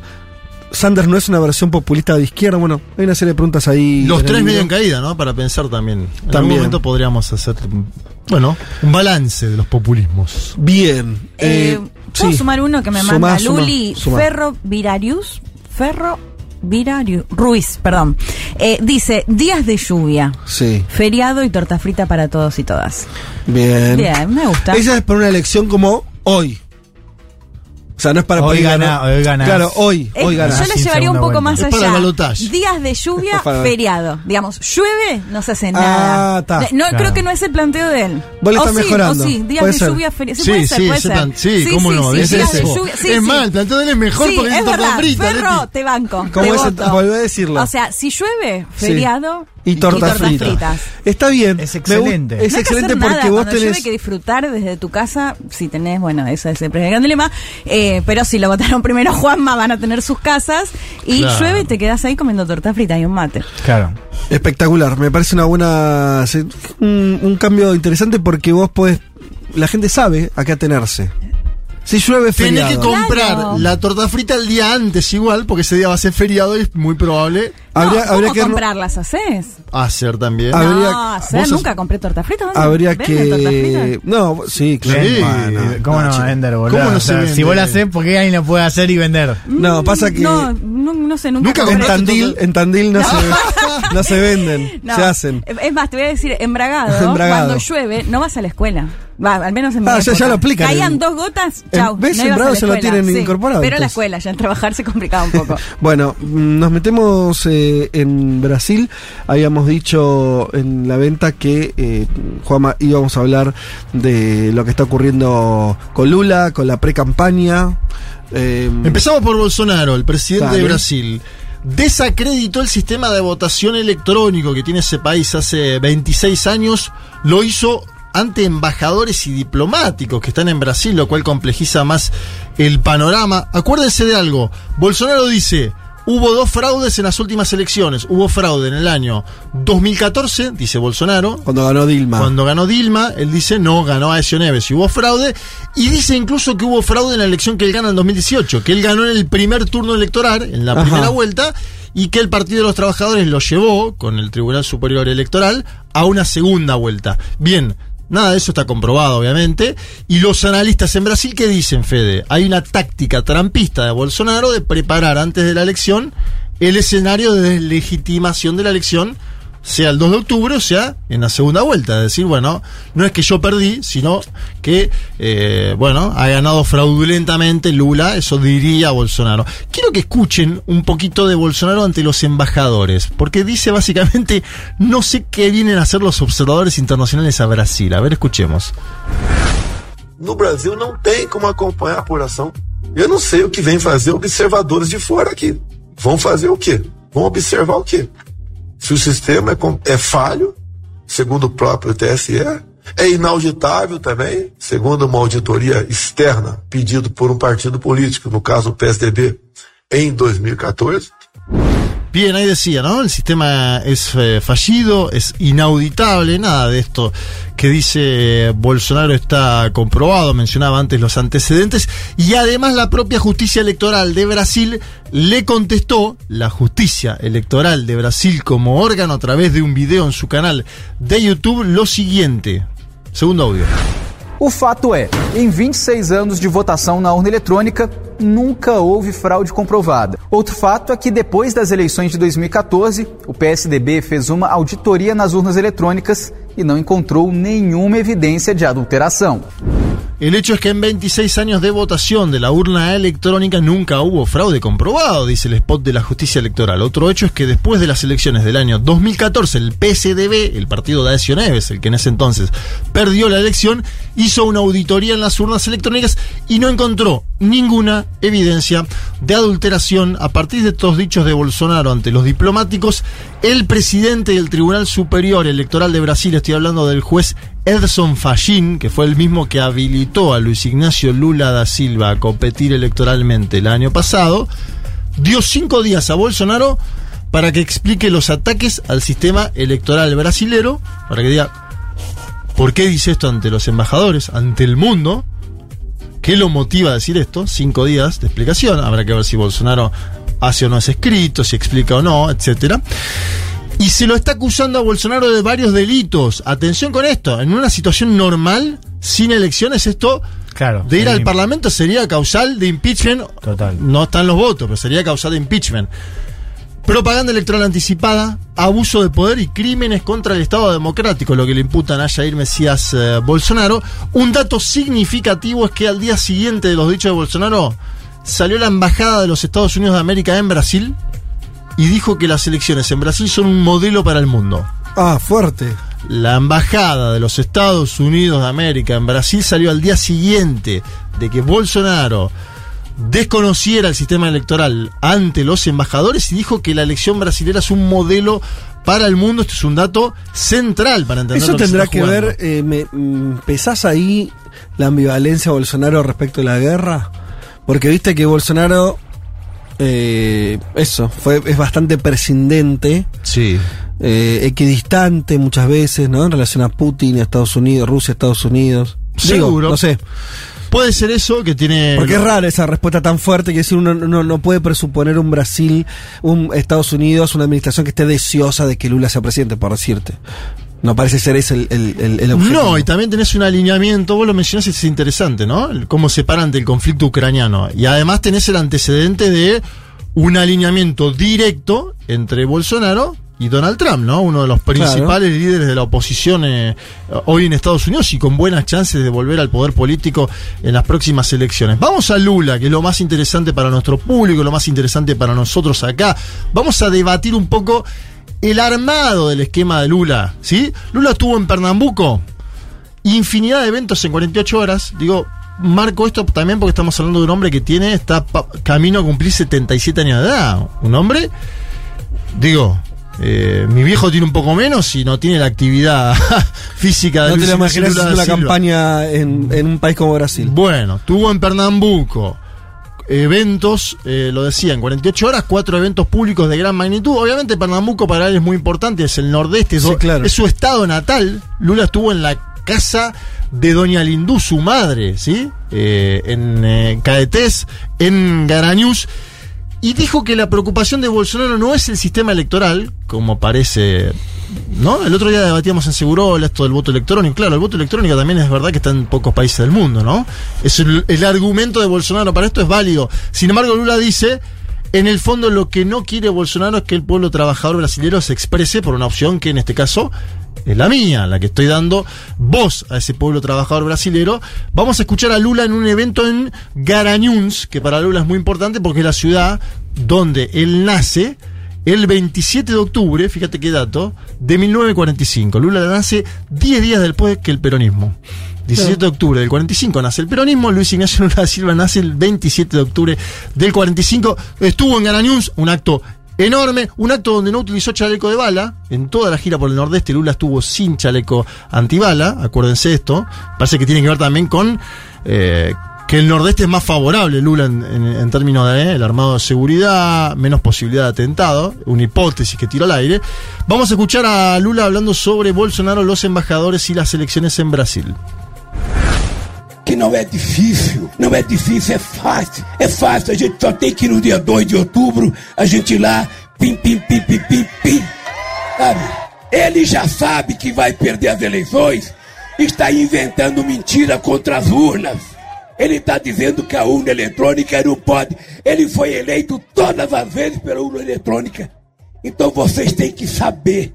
Ele está querendo criar caso. Ele está desconfiando da urna. Mas no fundo, no fundo, o que ele não quer é que o povo trabalhador desse país vote. O que ele não quer é que vocês votem. Traduzco al dos veces presidente de Brasil. No es difícil, es fácil. Dice, solo tienen que ir el 2 de octubre y pin, pin, pin, como señalando una urna. Tipo Tuki. Pin, pin, pin, Tuki, botito, tuki, tuki. botito, botito. Él ya sabe que va a perder las elecciones, dice Lula. Está inventando mentiras contra las urnas. Fue electo todas las veces con la urna electrónica. Esto es interesante porque Bolsonaro fue 26 años hace que O sea, cuando ganó no lo puso en duda. Cuando ganó no lo puso en duda, cuando fue diputado por múltiples periodos, entiendo que seis periodos de forma consecutiva no lo puso en duda. Cuando sus hijos fueron electos con este sistema electoral no lo puso en duda el mandato de sus hijos. Eh, él dice, él quiere crear caos y desconfía de las urnas. En el fondo lo que no quiere es que el pueblo trabajador de este país vote. El objetivo de Lula y su equipo hoy, sacar el 50% de votos válidos el día 2 de octubre y ganar la elección en primera vuelta. Es cada vez más nítido que el objetivo de Lula es evitar una escaramuza que lleve a una segunda vuelta, porque una segunda vuelta complejiza el escenario, ¿no? Sí. Estamos hablando, hoy Lula tiene 45, 46, depende de la encuesta, en proyección de votos válidos le daría 52, 53, depende de la encuesta, evidentemente estamos en un escenario que es factible un triunfo en la primera vuelta. Entonces Lula que dice, sumemos lo, lo máximo que podamos, ampliemos esta base de apoyo en cada uno de los estados. Hagamos alianzas un poquito más amplias de lo normal para efectivamente ganar en primera vuelta. El último antecedente de triunfo en primera vuelta es Fernando Cardoso. Dos veces, las dos veces a Lula. Es el último político que en Brasil ganó en primera vuelta. Es verdad, sí, sí, Lula hace ganó siempre en muchísimo. Lula siempre en la segunda, también. Dilma siempre en la segunda. De hecho, Lula, cuando las encuestas empezaban a mostrar a Bolsonaro subiendo, él decía, miren, yo siempre gané en la segunda. O sea, no, no dramaticemos tampoco si vamos a esa segunda. ¿Qué pasa? Ante este escenario de intento de desconocimiento electoral previo a la elección, Lula dice, hay que garantizar la elección en la primera vuelta. Logró el apoyo de senadores esta semana, senadores de Mato Grosso ligados al agronegocio. ¿Sí? Em, perfora en un estado, Mato Grosso, bolsonarista. Un estado donde Bolsonaro le fue muy bien en las últimas elecciones, sacando más del 60 puntos. Y la presidenta del Partido de los Trabajadores, estoy hablando de Gleisi Hoffman, con quien alguna vez hemos hablado en este mismo programa, comentaba en la televisión por qué se da este apoyo de algunos diputados del agronegocio hacia Lula. Lo comentaba de la siguiente manera. Não é verdade, Dani. Encontram sim. Nós temos conversado com vários setores eh, produtivos do país, inclusive com setores do agronegócio. Eu acho que a coisa mais importante é a referência que esses setores têm nos governos do presidente Lula, onde nós tínhamos estabilidade, previsibilidade, equilíbrio e nós tínhamos investimentos públicos que garantiam, inclusive, a produção no país. Linhas de crédito. Pega o agronegócio, por exemplo. Esses dias o senador Carlos Fávaro fez uma entrevista grande é, em dois jornais de circulação nacional do Brasil. Carlos Fávaro é senador pelo Mato Grosso, ligado ao agronegócio. E ele disse por que, que Lula é melhor que Bolsonaro. Por conta das estradas que foram implantadas é, é, no Mato Grosso, por conta do crédito para a agricultura, para o agronegócio, para a abertura de mercados, a questão dos armazéns. Ele elencou o que foi melhor para o agronegócio e comparou a Bolsonaro. O que, que Bolsonaro faz? Nada. Hemos conversado con varios sectores productivos del país, dice Gleisi Hoffman, inclusive con sectores del agronegocio. La cosa más importante es cómo a estos sectores le fue durante los gobiernos de Lula, dice.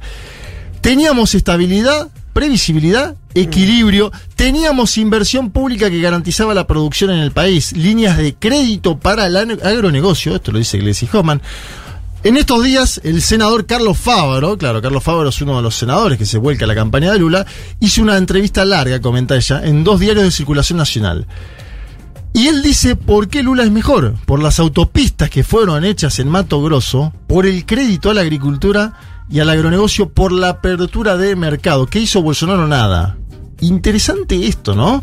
Es decir, las obras con las que ellos están ganando dinero, inclusive hoy, el agronegocio brasilero las hicimos, dice Gleisi Homan, durante nuestros mandatos. Me parece que es un dato significativo este, lo pongo sobre la mesa. Un sector del agronegocio brasilero pasa a apoyar a Lula.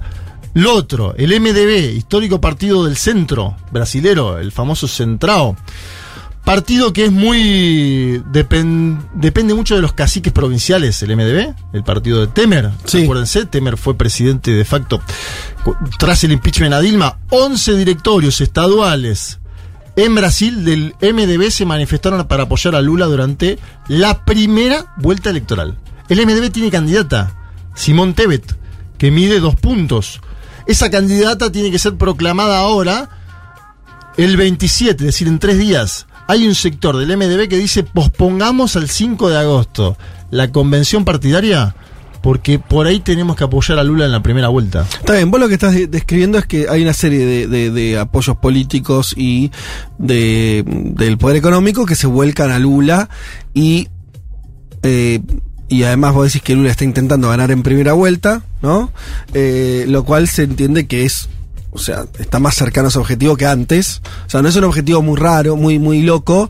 Y además vos ves apoyos bastante extraordinarios al PT, al, a Lula, No sé si extraordinarios, pero el debate ha sido. El debate no es similar a otros escenarios, donde era el PT versus PCDB, se da desnaturalizado porque tenés a Jair Mesías Bolsonaro en el. Es que eso es lo que te iba a decir. Parece ser un, una. Eh, que Lula está logrando lo que creo que era su objetivo táctico, al menos, que es todo el antibolsonarismo juntarlo. Sí, es lo que está haciendo Lula. Mm. Tengo... No te sirve para nada para gobernar. Yo lo único, a ver, vamos a empezar a tirar una mala onda, quiere decir, está todo bien. Esto muere, es una estrategia para ganar las elecciones. Después no te sirve de nada todo esto que está construyendo Lula. Creo yo, ¿eh? De nada. Cero, arranca de cero. Pero, ¿En qué, sentido de cero? A ver. o sea, Lula está haciendo esto que vos decís y los spots diciendo. Hoy vi uno de Boulos diciendo lo que valía la comida del 2017 y lo que vale ahora. Sí. Está perfecto. Sos opositor, tenés que hacer eso. El día que asumiste. Todo eso no te sirve No, por eso el MST, ahora después te, muestro un audio de este día. Quiere decir, el mundo no tiene nada que ver. El MST dice, nada que a ver. través de un dirigente. Eh, es, lo que, es lo que pasó al frente de todo, no tiene nada que ver. bueno, al ¿eh? frente de todo puso de presidente Alberto Ángel Fernández no, y no, no, a Lula. No, no, pero pará. Yo lo que te digo es, yo lo veo muy a, lo que dicen, no tiene que. Por ahí ellos eh, son conscientes de esto seguramente y harán otra cosa no estás, o sea, no están, eh, eh, no es algo, no es un acumulado que después lo pones en la gestión y te sirve de algo haber dicho durante la campaña, che, no puede ser que la nafta vale. Cuando vos sabés ah, que no es un problema ah, de vos a lo económico. De, los discursos, vos no hablas de los de las Y los apoyos ni hablar. Pero chicos, los apoyos, o sea, ¿cómo va a gobernar el PT? Lula y Dilma tuvieron el se les dio vuelta la alianza estando en el gobierno. Le pasó eso y lo derrocaron, ¿no? Está bien. Ahora Lula arma una alianza más grande. Yo no estoy diciendo que esté mal, estoy diciendo, claro, para ganar elecciones El fenómeno. MDB no está dentro, que a nivel parlamentario es importante. El MDB no está dentro. Y Gerardo Almin no tiene un apoyo en el Parlamento que vos digas que es descomunal el apoyo de Gerardo Almin. Pero vos, Te lo eh, marco como No, no, pero Juanma va, paraguas. va a tener un congreso peor que el que tuvo cuando se me Dilma. Vamos a ver. ¿O no, no? Yo creo que no. saca- Ah. Ganando en primera vuelta, ¿cómo va a tener un congreso peor si se votan diputados y senadores? Bueno, pero, con, pero está bien, pero ¿a qué diputados y senadores llevas? No, no, pero yo no te estoy diciendo que en las listas del PT. No del PT, de los que lleve. Yo lo, lo que estoy diciendo es Sí. cuando vos armamos una coalición muy grande, Sí. va buenísimo, ganás la elección, eh, Lula podría ganar en primera vuelta con un apoyo político importante. Termina Sí. la elección, empezás a gobernar y todo eso, hay que ver después qué te... Bueno, eso es lo que dice el MST. Mira, iba a pasar el audio de Temer, mejor dejémoslo, el audio de Temer. Temer explica, dice, el MDB tuvo siempre estos problemas y siempre hubo un ala lulista, dice Temer. El MDB es un partido de caciques por Estado, ¿sí? Entonces, cuatro caciques de los 11 caciques que tiene el MDB en el Parlamento fueron ahora y dijeron, muchachos, vendamos ahora que tenemos dos puntos, porque después no vamos a vender esto. Sí. ¿Se entiende? Sí, Vendamos ahora todos sí. puntos en las encuestas, después por ahí Simón Tevez saca un punto y no tenemos nada para vender. Quiere vender antes. Eh, yo, Pedro Estédile, hombre importante de la izquierda brasileña y te diría continental, lo entrevistaron esta semana y le preguntaron por esto mismo, los apoyos de la burguesía a Lula, ¿sí? Escuchémoslo, es, eh, Joao Pedro es siempre interesante para analizar la situación en Brasil y pone un poco el foco en lo que decís vos, Fede. Mas a grande maioria da burguesia, digamos 60% do PIB, queria a terceira via. E agora ficaram órfãos. Lá. E uma parte já representativa da burguesia já está migrando e apoiando Lula. Muito sintomático eh, o almoço dele com a Fiesp, muito sintomático a adesão do Alckmin, que não é uma adesão pessoal. O Alckmin representa setores da burguesia eh, brasileira que migraram para o Lula. E então a burguesia está dividida, ela só consegue dar um golpe quando ela está unida. Então, por essa razão, eu acho que, do ponto de vista político, não há nenhuma condição para alguma aventura do, do Bolsonaro se sustentar, ainda que ele queira. Mas ele é tão ignorante, como nós dizemos na liturgia cristã, ele é um pobre diabo. Eh, Ele é tão ignorante que ele nem tem consciência do seu papel na história. Eh, Na terminologia marxista, em homenagem ao Breno, eh, ele é um lumpen. Yo, Pedro Estedi, el líder del MST, dice una gran mayoría de la burguesía, 70% del PBI, añade, quería la tercera vía. Acuérdense ustedes, la, Claro. bu- la burguesía quería la tercera vía, el pueblo no quiere la tercera vía porque en las encuestas desapareció la tercera vía. Se desplomó Moro, Todos. le va mal a Joao Doria, le fue mal, se fue de la contienda, se, se desplomó ese espacio. Hoy está con Ciro Gómez, que mide 8 puntos. Ciro Gómez, en caso de existir un balotaje, esos votos son importantísimos. Habrá que ver qué pasa de acá en más. Y dice eh, este se quedaron huérfanos. Una parte de la burguesía ya está migrando y apoyando a Lula. Muy, muy sintomático, dice, el almuerzo con la FIESPI. La FIESPI es la Federación de Industriales de San Pablo. Que apoyó el golpe a Dilma, acuérdense. La FIESPI era el pato ese que, ¿no? ¿Se acuerdan todas esas imágenes? Muy sintomática la adhesión de Almin. No es una adhesión personal, dice eh, Stedile. Son sectores de la burguesía que emigran. Y dice esto, este es interesantísimo para saber si Bolsonaro tiene capacidad o no de hacer un pataleo a lo Trump. O mejor dicho, no un pataleo, una aventura. Él dice, la burguesía está dividida y solo consigue dar un golpe cuando está unida. ¿sí? Estuvo unida en el 2016 y dio ese golpe a la expresidenta Dilma. Por eso yo creo, dice, eh, que desde el punto de vista político no hay ninguna condición para que alguna aventura de Bolsonaro se sustente, aunque él quiera. Y dice, y acá le moja la oreja, es tan ignorante que no tiene ni conciencia de su papel en la historia. En la terminología marxista, dice Stedile, es un lumpen. Bueno, sobre esto me paro para ir a lo tuyo. Joao Paulo, otro dirigente del MST, dice, el win-win, el ganan todos de los eh, gobiernos de Lula, se terminó. No hay un Brasil y un mundo para ese win-win. Lula va a tener que definir a- con quién va a gobernar. Llega el gobierno con una serie de apoyos, con una alianza consolidada y con posiblemente más parlamentarios. Vamos a ver cómo termina esa elección. Pero si Lula gana en primera vuelta, va a tener muchos más parlamentarios. Pero igual en minoría. El PT claramente en minoría. Eso seguro. ¿En Siempre qué lo- sentido? No, no, siempre es. No, que no, eh, el, el, el PT siempre tiene eh, no, eh, de los 500 diputados. Tiene Es el partido más 130. grande, ¿eh? Sí, pero tiene decir cuando- 130. digo, Bien. a eso voy, siempre Bien. es una minoría chiquita. Bien, ¿por qué? Porque estamos hablando de elecciones de 40 puntos. Ahora Sí. una elección posiblemente de 53. O no, vamos sí, a ver. Pero igual por el Parlamento y por el Congreso tiene Es más Brasil, aunque fragmentado. vos seas, tengas el, el número más grande de parlamentarios que es posible que suceda, igual, lo cual me parece que responde a tu pregunta. O sea, ¿por qué el bueno está alianzas, digo, de antemano? Y ante todo para no caer. digamos. Ni siquiera hablamos de agenda legislativa, o sea, bloquear el impeachment. Que va a empezar a ser también un tema cuando Lula suma, digo, esto de, bueno, ¿qué pasa si el Congreso quiere tirarlo? Por eso él pide prueba de amor a Gerardo Almin, lo lleva a todos los estados. Bueno, estamos viendo eso. Lo del win-win me parece interesante para pensarlo. ¿Quién va a ganar en un próximo gobierno de Lula? ¿Van a ganar las y los trabajadores? ¿O va a ganar esa burguesía que ganó muchísimo durante los primeros? Es otro mundo también este, ¿no? Es otra América Latina. Y me parece que también en el medio está el debate del sector campo, ¿no? Es decir, el MST, lo escuchábamos, dice lucha contra el latifundio y lucha contra el agronegocio. Después tenemos otros diputados del agronegocio que dicen vamos con Lula porque nos va a garantizar mejora en nuestro negocio a futuro. Bueno, este es un debate también continental, ¿no? El de los alimentos. ¿Quién produce los alimentos hoy? ¿Qué pasa con las commodities? Son todos debates de precios, de estabilidad y de condiciones de vida. Este es un Lula que ensancha su base electoral y que veremos si el 2 de octubre gana en primera vuelta, lo que sería un hecho Fede inédito para su trayectoria biográfica. Nunca ganó Lula en primera vuelta. Nunca el PT pudo conquistar, por ejemplo, el estado de Sao Paulo. Acaba de hacer presentar la candidatura formal Fernando Haddad. Y nunca, entiendo, un líder brasileño fue tres veces presidente, ¿no? Sería también un, un- un hecho inédito en la historia de ese país. La tercera, la histórica, ¿llegará? Federico Vázquez, Juan Elman, Leticia Martínez y Juan Manuel Carr. Un mundo de sensaciones.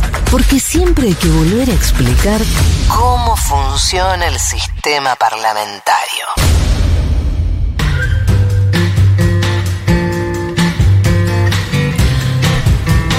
Muy ligado a lo que nos acaba de contar Juan Manuel Carr, es la canción del mundo esta semana elaborada por Pablo 30, que nos dice, vamos a contar el caso de Anita, Excelente. la artista popular hoy en día de Brasil que tiene 63 millones de seguidores en Instagram, Sí. un número, más de 20 millones en TikTok y 17 millones en Twitter. Larisa de Macedo Machado, más conocida como Anita, después del éxito que tuvo con su sencillo debut Meja y Abusada, firmó un contrato discográfico con Warner Music en 2013 y lanzó Show das Poderosas. En julio del mismo año lanzó su primer álbum de estudio homónimo que alcanzó el puesto número uno en Brasil. Estamos, estamos hablando de la figura, la artista. Es la eh, primera este momento. brasilera que estuvo en la lista mundial de Spotify, Fede.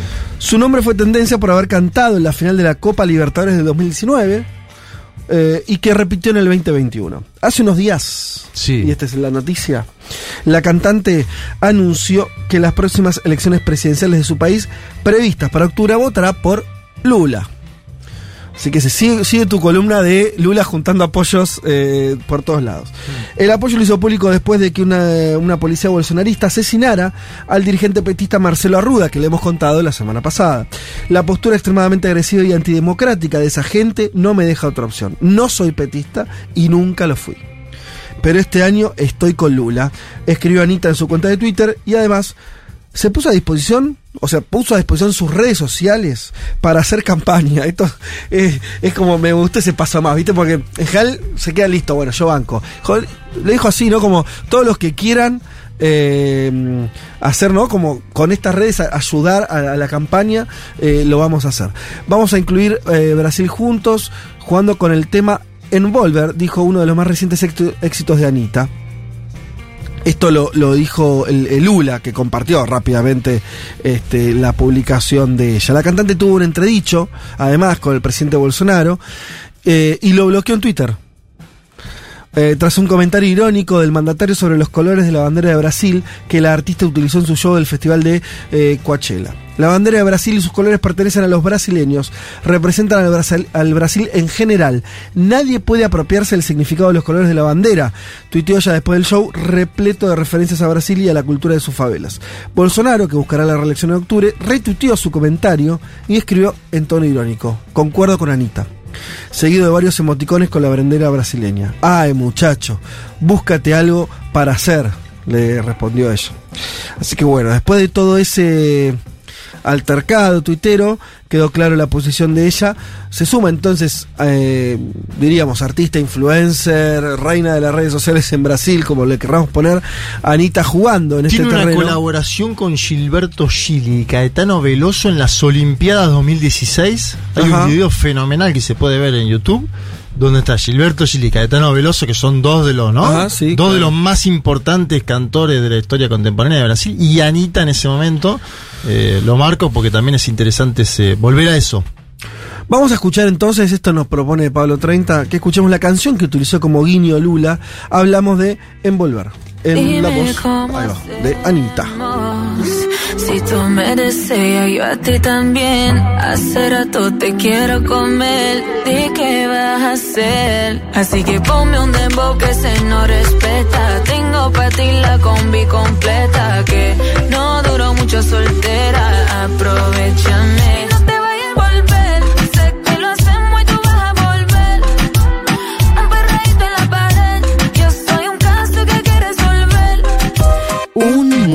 Sensaciones. Un programa que explica el día a día del mundo mientras espera que se desate una revolución en serio. Como Dios manda.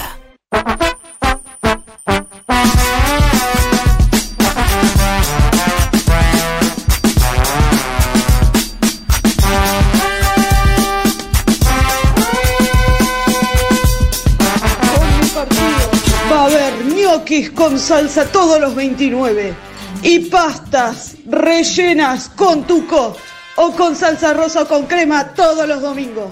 Para nosotros, para nuestra posteridad y para todos los hombres que quieran habitar el suelo argentino. Sí, Oh, pará, el nombre de la presidenta. No lo dejó, ¿no? ¿Tenemos nombre? De la- Tamara, excelente. Tamara. Tenemos ñoqui los Excelente. 29 entonces, muy bien.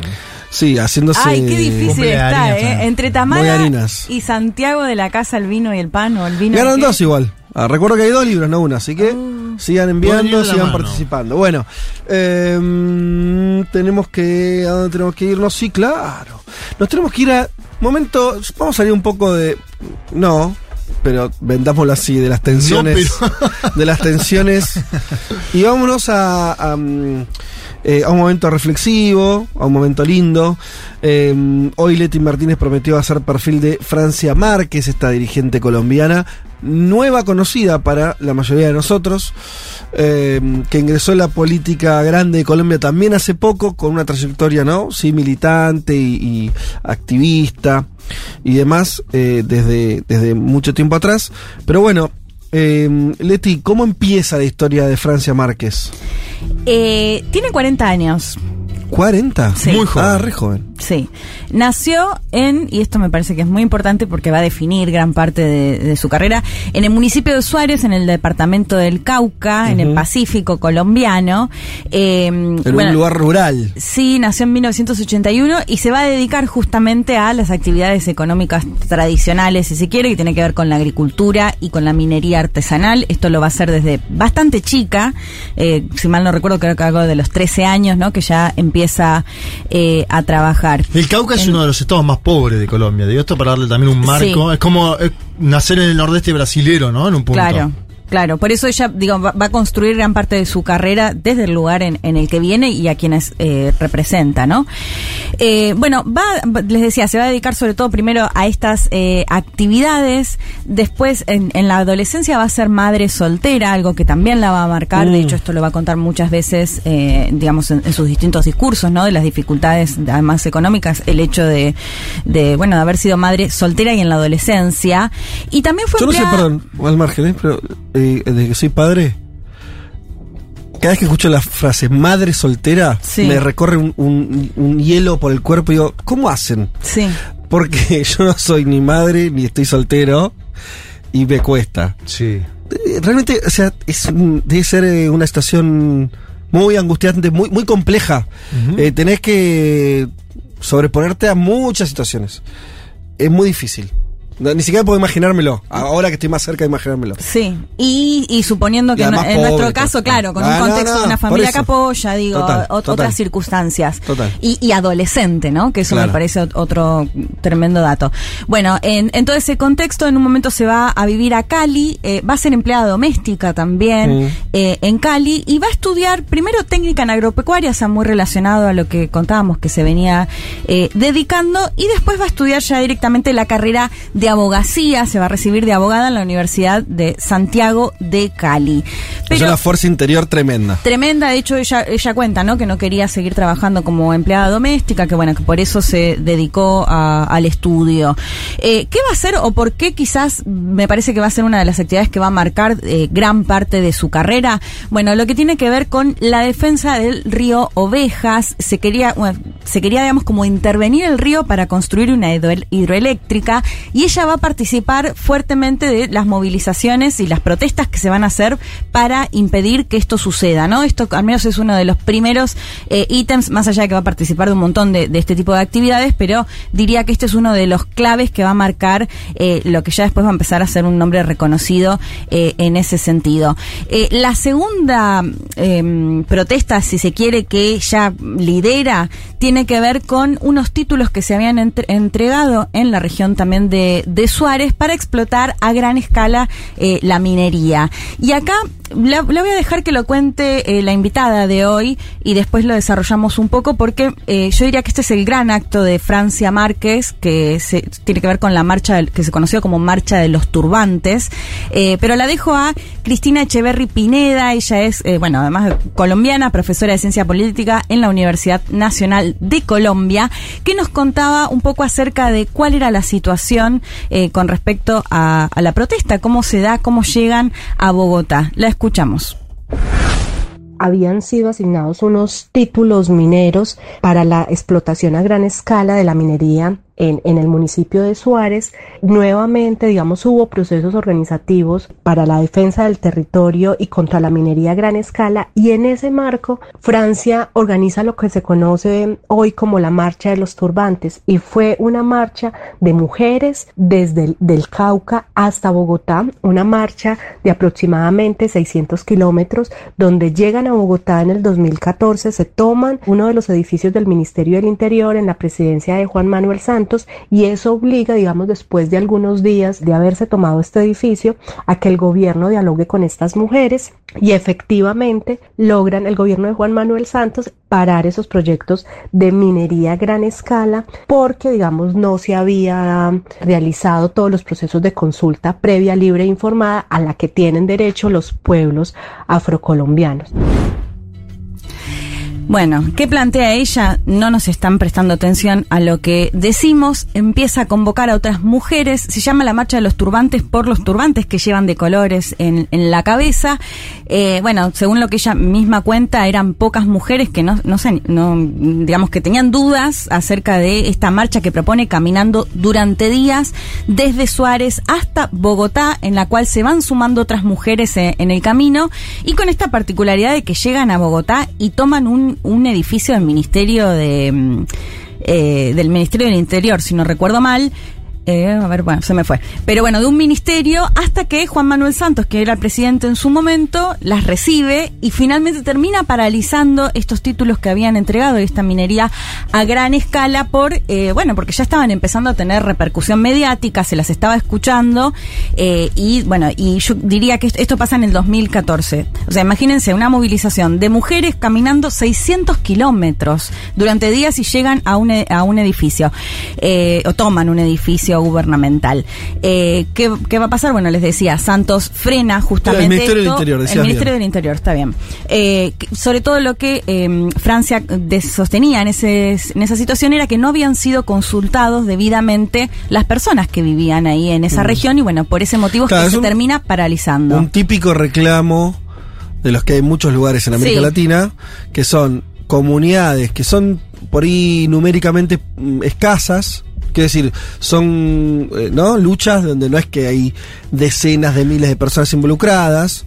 Por ahí es una comunidad chiquita Sí. o varias, pero de, de una densidad poblacional en general eh, baja, pero que es su tierra, entonces colisiona el derecho de, de ellos y, y- los que viven eh, en esos territorios con inversiones a gran escala de empresas, en este caso mineras. ¿no? Es, es algo que se repite mucho, Sí. en Argentina hay un montón de casos y siempre se discute, ¿no? Bueno, ¿qué pesa, qué derecho pesa el de la comunidad de decir si se hace o no la inversión, el del país o del Estado Nacional o, o el país como un todo? Bueno, es un debate importante, sí, Sí. no resuelto además No, por la política. Igual acá por una cuestión, digamos, ya legislada, Mm. se tenía que consultar a esta población. No, no, y esto no se había llevado adelante, entonces eso, digamos, le, le sirve a Francia para ir y lucharla por ese lado.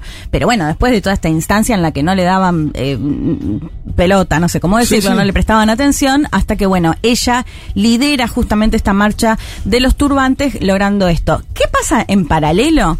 Bueno, ella misma cuenta que se tiene que ir de la región porque la amenazan Mm. directamente en una está en una reunión, se le acerca uno de, uno de los activistas y le dicen, me dicen que esta noche te vienen a matar, ¿no? Wow. Bueno, y, ahí- y ahí que te digan esto en Colombia, Claro, eso. Ahí te decía, si bien está, recién te decía, bueno, esto es algo que pasa en América Latina, Claro. ya esto es muy colombiano, ¿no? La- el ser dirigente social en Colombia es poner en riesgo tu vida. Totalmente. Todos de los hecho, días. la noticia es Sí. que en el día a día, ¿no? Se asesinan dirigentes Sí. sociales, campesinos, indígenas, así que eso, ¿no? Una advertencia que por, por supuesto, eh, bueno, finalmente ella se termina yendo a otra ciudad por Ajá, estas amenazas, porque eh, eso, Los desplazados. en general no son solo En amenazas. Colombia hay una categoría de desplazados que es este caso, ¿no? El de luchadores Sí. medioambientales Que se tienen que ir a otro se lado. tienen Claro. que ir a otro lugar del propio país para salvar su vida. Sí, realmente es un drama. De hecho, entiendo que es, si no es Colombia, es uno de los países donde justamente más Sí. amenazas reciben y más asesinatos hay también a dirigentes sociales. Bueno, eh, todo esto va a llevar ya a que se vaya haciendo un nombre en Claro. este contexto y le van a entregar un premio en el 2015, el Premio Nacional a la Defensa de los Derechos Humanos, y después va a recibir ya en el 2018 lo que se dice generalmente como el Nobel de, del Ambiente, que es el premio Goldman, que ahí ya la hace más reconocida a nivel eh, internacional después de todos estos años de lucha en lo que Eh, de esto le va a dar, si se quiere, un pie ya a en- intentar ingresar, digamos, más a, la política. Va a participar de las elecciones legislativas de el 2018. Ahí me contaba Cristina que hay dos bancas que eh, están ya establecidas para afrocolombianos. Bueno, ella va a participar por estas bancas o curules, como le dicen, eh, y no va a ingresar finalmente a la asamblea. Va a continuar y acá es interesante porque, sobre todo después de las protestas sociales de 2019 y 2021 en Colombia, ella ya empieza a no dejar porque siempre va a continuar siendo claramente una activista ambiental, pero sí va, va a empezar a sumar o a, o a recoger, como decía Cristina, otras demandas de otros sectores. Eh, y si les parece, la volvemos a escuchar a Cristina que nos contaba cómo estas protestas sociales también tuvieron la repercusión en eh, Francia Márquez. La escuchamos. En las movilizaciones sociales que se presentaron en Colombia entre el 2019 y el 2021 particularmente, Francia estuvo muy cercana sobre todo a sectores juveniles en Cali y previo digamos a los procesos electorales del 2022 tuvo mucha cercanía también y, y muchas alianzas o, o alianzas digamos importantes con el movimiento político feminista en Colombia, el movimiento Estamos Listas. El liderazgo político que tiene Francia hoy no solamente está atado a la defensa medioambiental, a la defensa territorial, a la defensa de los derechos colectivos para las comunidades afrocolombianas, sino que también recoge estos liderazgos juveniles o también digamos si apoya mejor en estos en estas reivindicaciones juveniles en estas reivindicaciones también de las mujeres y las feministas en Colombia y todo lo que tiene que ver con las diversidades sexuales y por ello siempre digamos en los discursos recoge también temas que tienen que ver con las comunidades LGBTIQ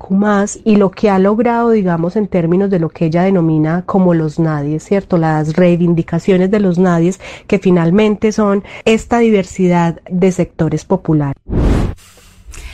Bueno, creo que ahí Cristina explicaba bien esto, ¿no? Y ya el discurso más en campaña de Francia que se escucha esto de representar a los nadie, ya no solo son los campesinos, los agricultores o la cuestión eh, más ambiental, sino que empieza a sumar todas estas demandas en parte de la juventud, eh, de la comunidad LGTBIQ+, eh, de Es las mujeres, Es ¿no? muy Movimiento audaz feminista. eso, Leti, en Colombia. Eh, yo estaba mirando justo a propósito, en Seguro le hicimos una columna en marzo cuando ella va a la interna y habla sobre aborto. Aborto en Colombia Sí. es todo un tema, habla del aborto, dice quienes abortan son niñas, adolescentes, tenemos que brindar garantías a las mujeres, interesante eso, y habla sobre legalización de drogas. Dice, la política prohibicionista y el narcotráfico no solucionaron el problema. Digo, son propuestas muy audaces y de avanzada, en ese caso, en una interna política que ella daba eh, al interior del pacto histórico, que terminó perdiendo pero a la vez ganando, porque logró una votación histórica que la llevó a ser candidata a vice. Acuérdense que hablábamos de Gaviria acá, ¿no? Si era o no Gaviria el candidato a vicepresidente de Petro, y termina ganando la pulseada ella. Son mm, propuestas y medidas muy audaces la de Francia Márquez. Y quería sumar, bueno, que ella como abogada sobre todo se va a, va a defender justamente a todos estos activistas que como ella defendían y tenían causas y también va a tener un papel importante durante el acuerdo de paz en el 2016. Ella va a participar eh, en las negociaciones eh, justamente también en defensa de las víctimas de- del conflicto armado colombiano. Así que también en ese contexto va a tener eh, un rol clave. Pero por supuesto, tampoco podemos dejar de ver que ella es afrocolombiana, ¿no? Esto que ella plantea mucho, bueno, la primera vez que llega una vicepresidenta afrocolombiana. Y escuchamos, si les parece, el último audio de Cristina, porque ella lo extendía un poco a este sentir latinoamericano, si se quiere, ¿no? Cómo se sintió, de hecho, es rarísimo que estemos hablando de un vicepresidente o vicepresidenta, eh, y lo estamos haciendo, creo, en parte por este liderazgo que está, está teniendo Francia eh, y, y cómo se vive, digamos, en los países de la región. La escuchamos nuevamente. Francia Márquez recoge primero una trayectoria de movilización social en Colombia afrodescendiente que de hecho logró, digamos, precisamente esos derechos colectivos, que se creara la Ley 70 de 1993, producto de la Constitución de 1991, donde se le reconocen esos derechos colectivos a las comunidades negras. Y Francia lo que hace es recoger esos liderazgos previos, ¿cierto? Estos liderazgos afrocolombianos no nacen con Francia Márquez. Hoy, sin duda, es la figura más visible y tal vez la figura más visible que ha tenido, digamos, esta comunidad eh, en los años recientes pero ella es producto también de unas movilizaciones, unas reivindicaciones y unos logros previos de las comunidades afrocolombianas. Igualmente, el movimiento afrodescendiente en América Latina tiene unos procesos de movilización transnacional muy importantes donde hay conexiones entre estos activistas y por eso, digamos, en América Latina, las comunidades afrodescendientes y particularmente el movimiento afro-latinoamericano, siente también, digamos, como propio la llegada de Francia Márquez a la, a la vicepresidencia en Colombia. Bueno, sentir como propio, ¿no? Esto que decíamos de por qué tiene tanta repercusión en Latinoamérica. Eh, les recomiendo una entrevista en La Garganta Poderosa que hace Nelson Santa Cruz, eh, que, que le hace a Francia y donde ella habla de que hay 200 millones de afrodescendientes en Latinoamérica, ¿no? Algo que suele estar eh, bastante invisibilizado y bueno, esto me parece que explica en parte eh, por qué hay tanta repercusión de la elección de. Francia 200 es un como. En Brasil hay viceministra. 212 millones de habitantes. Sí. Es todo Brasil. Realmente esos números igual que se arman son Ella- eso, extraños, eso es lo que, lo que plantea eh, Francia en, Sí. en esta entrevista, ¿no? No, no- Eh, no sé cómo se llega ese número, pero no importa. Está Bueno, bien. igual no no solo en Latinoamérica, eh, de- América, en continente ah, americano. Bueno, bueno, Ah, si fuese Estados Unidos, ser, ahí ya, está. ya Sí, cambia. sí. 200. Si no, no me cerraba. Y eh, para terminar, si les parece, planteábamos que Francia hablaba de los nadies y Mm. también hablaba mucho en su discurso de esto del vivir sabroso, ¿no? Sí. Y uno de los grandes momentos, me parece... Que podría ser un eslogan para lo que estamos hablando. Sí, ¿no? totalmente. El vivir sabroso y de hecho me parece que qué mejor que escuchar a la propia Francia Márquez cómo explicaba qué significa vivir sabroso cuando una periodista de la Sí. CNN le pregunta si se va a ir a vivir a la casa Uy, que le corresponde a la vicepresidenta eh, y escuchamos porque a mi entender es una respuesta perfecta. La escuchamos. Mi pregunta es si usted se va a mudar a esa casa que queda a una cuadra al occidente del Palacio de Nariño o si eso no hace parte de lo que usted denomina vivir sabroso. Pues no creo que vivir sabroso se refiera a tener una casa. Yo hoy, gracias a Dios, tengo una casa digna, ¿no? Sí, y entonces si creen que porque soy una mujer empobrecida ya, porque me dan una casa eh, presidencial, ya estoy viviendo sabroso, están medio equivocada. Eso es parte del clasismo de este país si lo miras desde ese lugar. Y te invito más a reflexionar qué significa el vivir sabroso para el pueblo negro en sus entrañas de nuestra identidad étnica y cultural. Se refiere a vivir sin miedo, se refiere a vivir en dignidad, se refiere a vivir con garantía de derechos. Entonces cuando me colocas que voy a vivir sabroso porque voy a ir a la casa vicepresidencial, seguramente estás muy equivocada. No mucho para acotar a lo que responde Francia Márquez, ¿no? Cuando la periodista le hace esta, esta pregunta, ¿no? Y bueno, tildándola, me parece claramente de clasista por creer que una afrocolombiana va a vivir en una casa de, de lujo o va a tener Mm. una, una casa. Así que bueno, me parece que muchas expectativas genera qué puede ser, eh, cómo puede ser su rol como vicepresidenta, que asume el 7 de agosto, ¿no? ¿Asumen en Colombia? ¿Agosto? Creo que sí, sí. Bueno, la primera semana de Sí, sí, sí, agosto, 7 de agosto, exacto. eh, ya va a ser- O sea que a partir del 7 de agosto empezamos a escribir ya la historia de. Bueno, no, no me. Quiere decir, qué dificultad va a tener todo esto, ¿no? Sí. Sí, sí.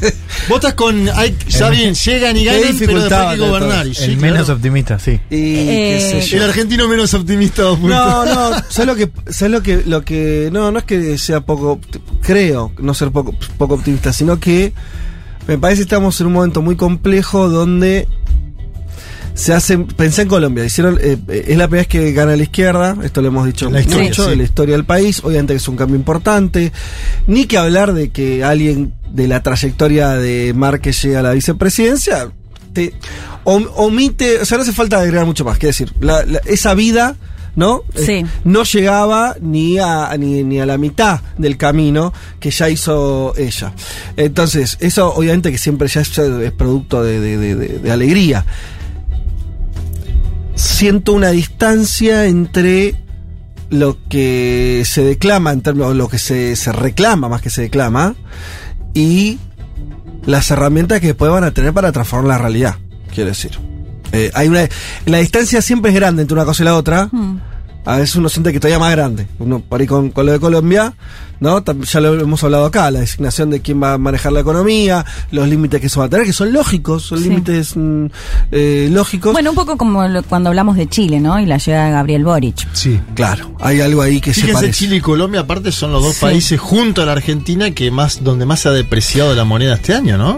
Hay una cosa en los dos países también, que es pensar. Son dos países que lucharon para llegar donde está. Ajá. Tanto Colombia como Chile tuvieron las sociales. ¿No? Hubo algo ahí que para mí. Yo sé lo que más le asigno valor más que a las personas, por más que sean Francia Márquez. Lo que más valor tiene para mí la política es cuando la sociedad dicen, che, por acá no, basta, salen, se cagan a trompada con la cana, ponen muertos. Bueno, eso es serio, no se hace todos los días. El temor es cuando es que eso no los conduzca a un avance. ¿se entiende? Sí, sí, claro. Eh, hacer todo eso y que después el resultado sea eh, problemático, sea menos. Eh, no sé, todavía que- queda mucho por ver. Incluso el propio Boris es una administración que empezó. eh, la de Petro en Colombia ni empezó. Ojalá, ojalá. Pero bueno, es como. Hay otra cosa que, que me parece que lo- para volver a, a Francia, a ver cómo lo viste, Leti, de- me llevo de todo lo que contás, lo, lo que trajiste, es una líder social con una hoja de ruta impresionante en términos de vida, eh, de, su vida, de lo que construyó. Al mismo tiempo lo que parece es como de- de reclamos que son de, de, mm, muy eh, territoriales, que me parece que debe haber un desafío ahí, que deben estar pensando, intentando, es cómo volvés eso de mayorías. ¿Se entiende? ¿Cómo, cómo lo volvés? Bueno, es- ah, volviendo al populismo, una de las claves de los populismos es que, esto es lo que decía la CLO, ¿no? Articulaba demandas diversas y las convertía, ¿no? En, en una demanda más global. Y, y entonces, bueno, claro, ahí tenés un programa de, de gobierno, una dirección. ¿Cómo, ¿Cuál será eso? ¿Qué, qué es lo que arma, se armará eso en Colombia? que puede ser, no sé, porque no va a ser, no van a ser a partir de los reclamos solamente particulares o fragmentados que vos logres una acumulación que te permita cambiar las cosas. En general no funciona así. Me lo pregunto, ¿será una reforma impositiva que harán? ¿Será algún tipo de cambio en la seguridad social, en la educación? Pero quiere decir, todos estos reclamos cuando se habla de, cuando ella habla de los nadies. Hmm. Bueno, ¿cómo se va a materializar eso de alguna manera? Porque no va, no va a poder dar respuesta a los reclamos particulares. Cuando digo particulares me refiero a eh, eh, Sí. la minería. Bueno, va, seguirá habiendo minería. Ya sabemos que a ver, eh, eso no lo vas a modificar en el corto plazo. No, y más en una sociedad que en gran parte estaba dispuesta a apoyar, por ejemplo, un candidato Hernández que decía que la mujer tenía que estar en la casa. Bueno. Digo, como algo tan lejano y tan distante. Es probable que no puedas avanzar con el aborto por el corto plazo en Colombia. Es probable que no puedas avanzar con la legalización de las drogas en el corto plazo. Pero eso no quiere decir que tengas que no avanzar. ¿Cómo- ¿Cuál va a ser el filtro? ¿Por dónde va a pasar todas esas demandas para tener un camino al cual avances? ¿Se entiende lo que estoy tratando Sí, de decir? sí, Digo, totalmente. Eso tiene que materializarse de algún, al- en alguna vía. Lo mismo vale para Boric, ¿eh? Sí. Digo, bueno, ¿qué va a hacer el gobierno? ¿Qué- ¿Cuál va a ser su sello? Tal vez no sea las, la- todas las cosas que querían los componentes de la alianza, pero tiene que haber algo que te lleve a algún lugar. Todavía no está eso, ¿no? ¿Me equivoco? Digo, me, me suena que eso no está claro. ¿Cuál es? No, no está. me no parece está. que es el drama que vivimos un poquito. Cuando yo hablo de la distancia me Sí, refiero a eso. plasmarlo, en definitiva. En plasmar lo que va a ser distinto a lo que se pedía, pero tiene que, bueno. Sí, ¿qué es vivir sabroso, no? ¿Cómo, me, cómo, haces sí. el vivir sabroso? por lo menos en los próximos dos años. Entonces Claro. que la gente sienta, Sí. ah, va y por cuando, acá. Y cuando ves esto, lo de la, pre- la pregunta de la periodista, y ves qué dificultad puede llegar Bueno, a ver para que finalmente muy- se claro. plasme el vivir sabroso, como lo plantea Francia Márquez. Bueno, preguntas que quedan. Eh, buenísimo el perfil entonces de Francia Márquez. Nos acerca un poco más a la biografía de quién va a ser dentro de días nomás vicepresidenta. Viene a la Argentina de antes. ¿eh? Va a hacer una gira latinoamericana y viene a la Argentina antes de la posesión. Será bienvenida entonces en nuestra patria. Ya volvemos.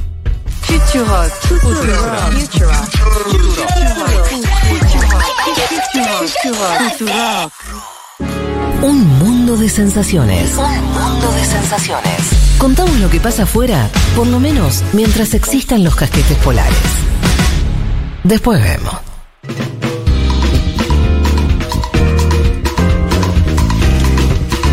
Muy bien, les recordamos que hoy estamos regalando dos ejemplares del libro Populismo, editado por Siglo XXI, guía para entender la palabra clave de la política contemporánea, escrito por Benjamin o Benjamin Moffitt. eh, un libro que, bueno, ya reseñamos más o menos, pero a cualquiera que le interese ahondar sobre este término, ver sus vinculaciones eh, con otros conceptos de la política, izquierda, derecha, nacionalismo, eh, liberalismo, etcétera, es un libro síntesis, pues es un libro corto, de 150 páginas, muy, muy, muy, muy interesante.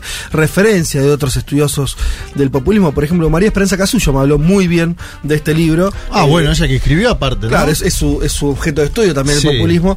Bien, así que para eso ¿eh? nos íbamos a poner todos un poco populistas y los invitamos a las y los oyentes a que nos escriban una consigna en ese sentido, que nos digan eh, si fueras un líder populista eh, y tenés que ganar las elecciones, ¿cuál sería tu lema de campaña?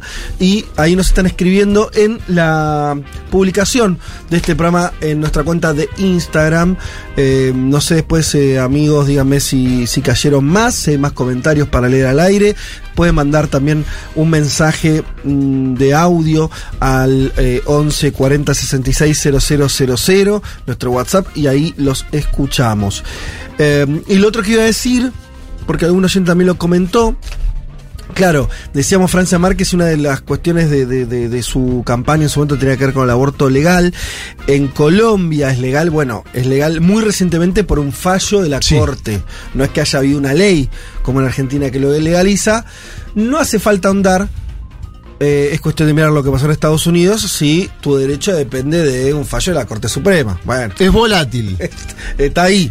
Así que eso no quita eh, que siga siendo parte de, mm, de, de demandas del movimiento feminista, sobre todo en Colombia, que se establezca por ley y demás cuestiones. Bueno, así que ahí está la cosa, pero hacemos la aclaratoria de que es legal desde eh, marzo. De Está este año, despenalizado por la Corte de febrero de este año. Febrero de este año, hace muy, muy, muy, muy poquito. Bien, dicho todo esto, nos metemos en el último tramo de este programa eh, y le damos la bienvenida al amigo Emanuel Porceli, profesor de Relaciones Internacionales de, en Ciencia Política de la UBA. ¿Qué tal, Emanuel? ¿Cómo estás? Buenas tardes, ¿cómo andan todos? ¿Porceli o Porceli?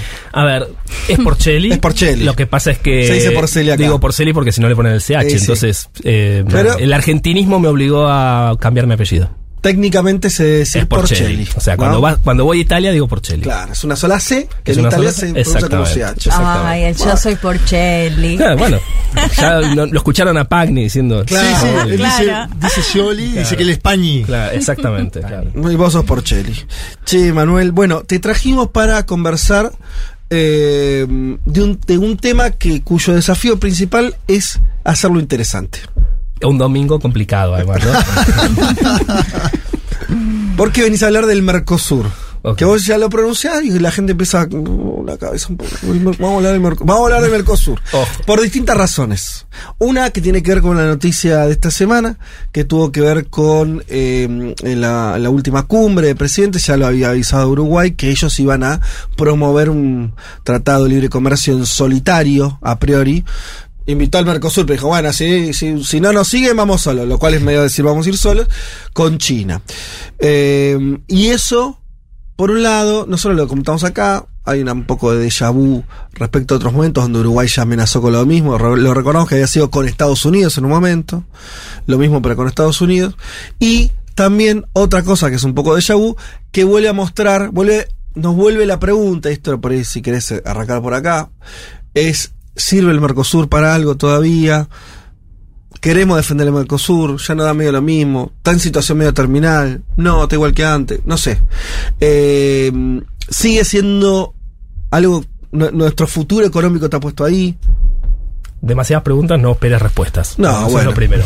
No, a ver, a mí me parece que lo interesante es que, digamos, tanto la situación de la discusión sobre el TLC con China o la discusión que se ha dado en las cumbres anteriores, ¿no? Porque tenemos como este pops pop-ups del Mercosur cada seis meses que tienen Sí. las cumbres, ¿no?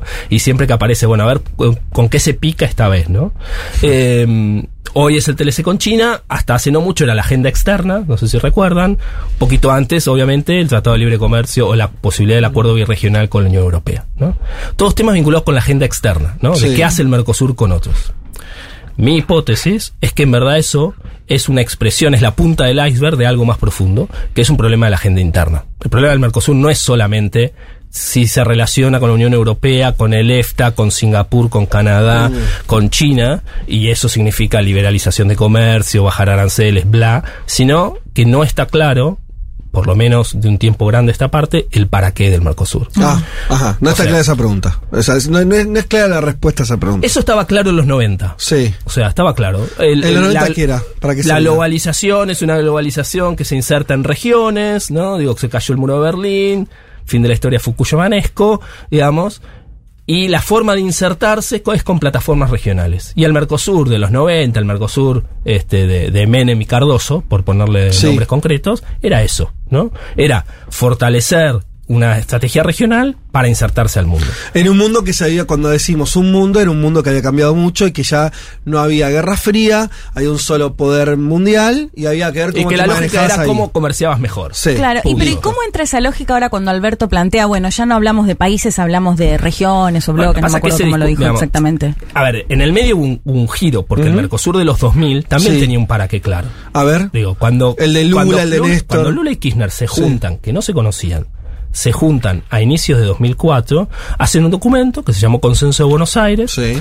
que establecía que el, el sentido del Mercosur tenía que ver con estados fuertes, con una lógica de producción, de mercado interno, redistribución del ingreso, etcétera, etcétera, etcétera, toda una literatura que ya conocemos. Eso se concretó en lo que se llamó el Programa de Trabajo 2004-2006 de Mercosur, que fue todo el proceso de reformas institucionales y de cambios que posiblemente a ustedes les suenen.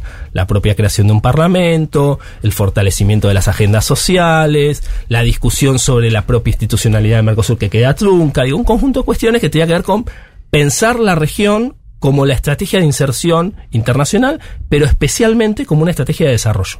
Bien. Eso, bueno, empieza, digamos, a, a romperse Yo diría que tiene un primer resquebrajamiento con la crisis global 2008-2009, que ahí queda ahí como languideciendo y que después obviamente con el cambio de ciclo político eso se termina de venir al, al fondo. Digamos. No, ¿y, ¿y cuánto de los cambios económicos en Brasil explican esto? A ver, cuando te referís a los cambios, te En estás la estructura a la productiva estructura. Bueno, ahí hay, Porque uno diría Brasil y Argentina, ¿no? Pero pregunto sobre todo por Brasil. ahí hay una cuestión interesante que, para anclarlo con el presente, que es la discusión sobre China. ¿Cuál es el efecto de China sobre la región? Claro. Porque me parece que China, en el ámbito, digamos, en, en el marco de la discusión más global, más geoestructural, ¿no? Es un, es un actor que te persigue, te sirve para contrabalancear Estados Unidos, ¿no? Y todo, digamos, el, poder de cada vez menor de Estados Unidos en la región y, por ejemplo, para países como la Argentina, tener una fuente de financiamiento cuando, digamos, las fuentes de financiamiento occidentales se te habían cortado producto de la discusión de la renegociación de la deuda de los 2000, digamos, mientras que en ese plano este, China te sirve en ese registro, después en el plano del, del crecimiento del comercio, digamos, lo que te hace es que te vuelve más productor de commodities, ¿no? en donde implica que actores domésticos vinculados a la producción de commodities generalmente estuvieron en contra de esos procesos de gobierno de signo nacional popular, centro izquierda, etcétera, ¿no? Entonces tiene como esa esa doble Pero pará, vos esa- habías dicho, en los 90 el Mercosur tenía. Para, Dale. pues, ahí la, la pregunta, Juan, que estuvo buena, pero quiero terminar de cerrar ese, ese camino que estás haciendo. En los 90 el Mercosur tenía un plan. un sentido Un sentido claro. En los 2000 también, con lo que describiste. Agenda, pará, es primero económica y después política, podríamos dividirla. las dos ¿no? cosas, digo, yo creo que Pero cuando vos me decís Parlamento del Mercosur y Mercosur Social es más político. Pero también está la, la económica, ¿no? Digo, también hay la búsqueda de fortalecer cadenas de, co- de integración en- productiva. Digo, Sí. yo no disociaría lo, lo económico y, y lo político. Bien, después eso es lo que empieza a entrar en un lugar más, este, crisis del 2008 pusiste vos, metamos lo que decía Juan, Brasil, transformaciones en la, la economía brasilera, bla. Eh, cambio de signo político, gana Macri en Argentina, Bolsonaro, bueno. Eh, y entonces, ¿y hoy qué es lo que vos eh, te encontrás? Que No está claro ese para qué. no está claro, aunque supongamos gane Lula en octubre y vos tengas por lo menos un tiempo circunstancialmente, no sabemos cuánto, dos países igualmente con gobiernos progresistas, igual tampoco decís que está respondida esa Ah, es pregunta. que, a ver, para mí no es simplemente eh, la sintonía política. La sintonía política no resuelve todos los problemas.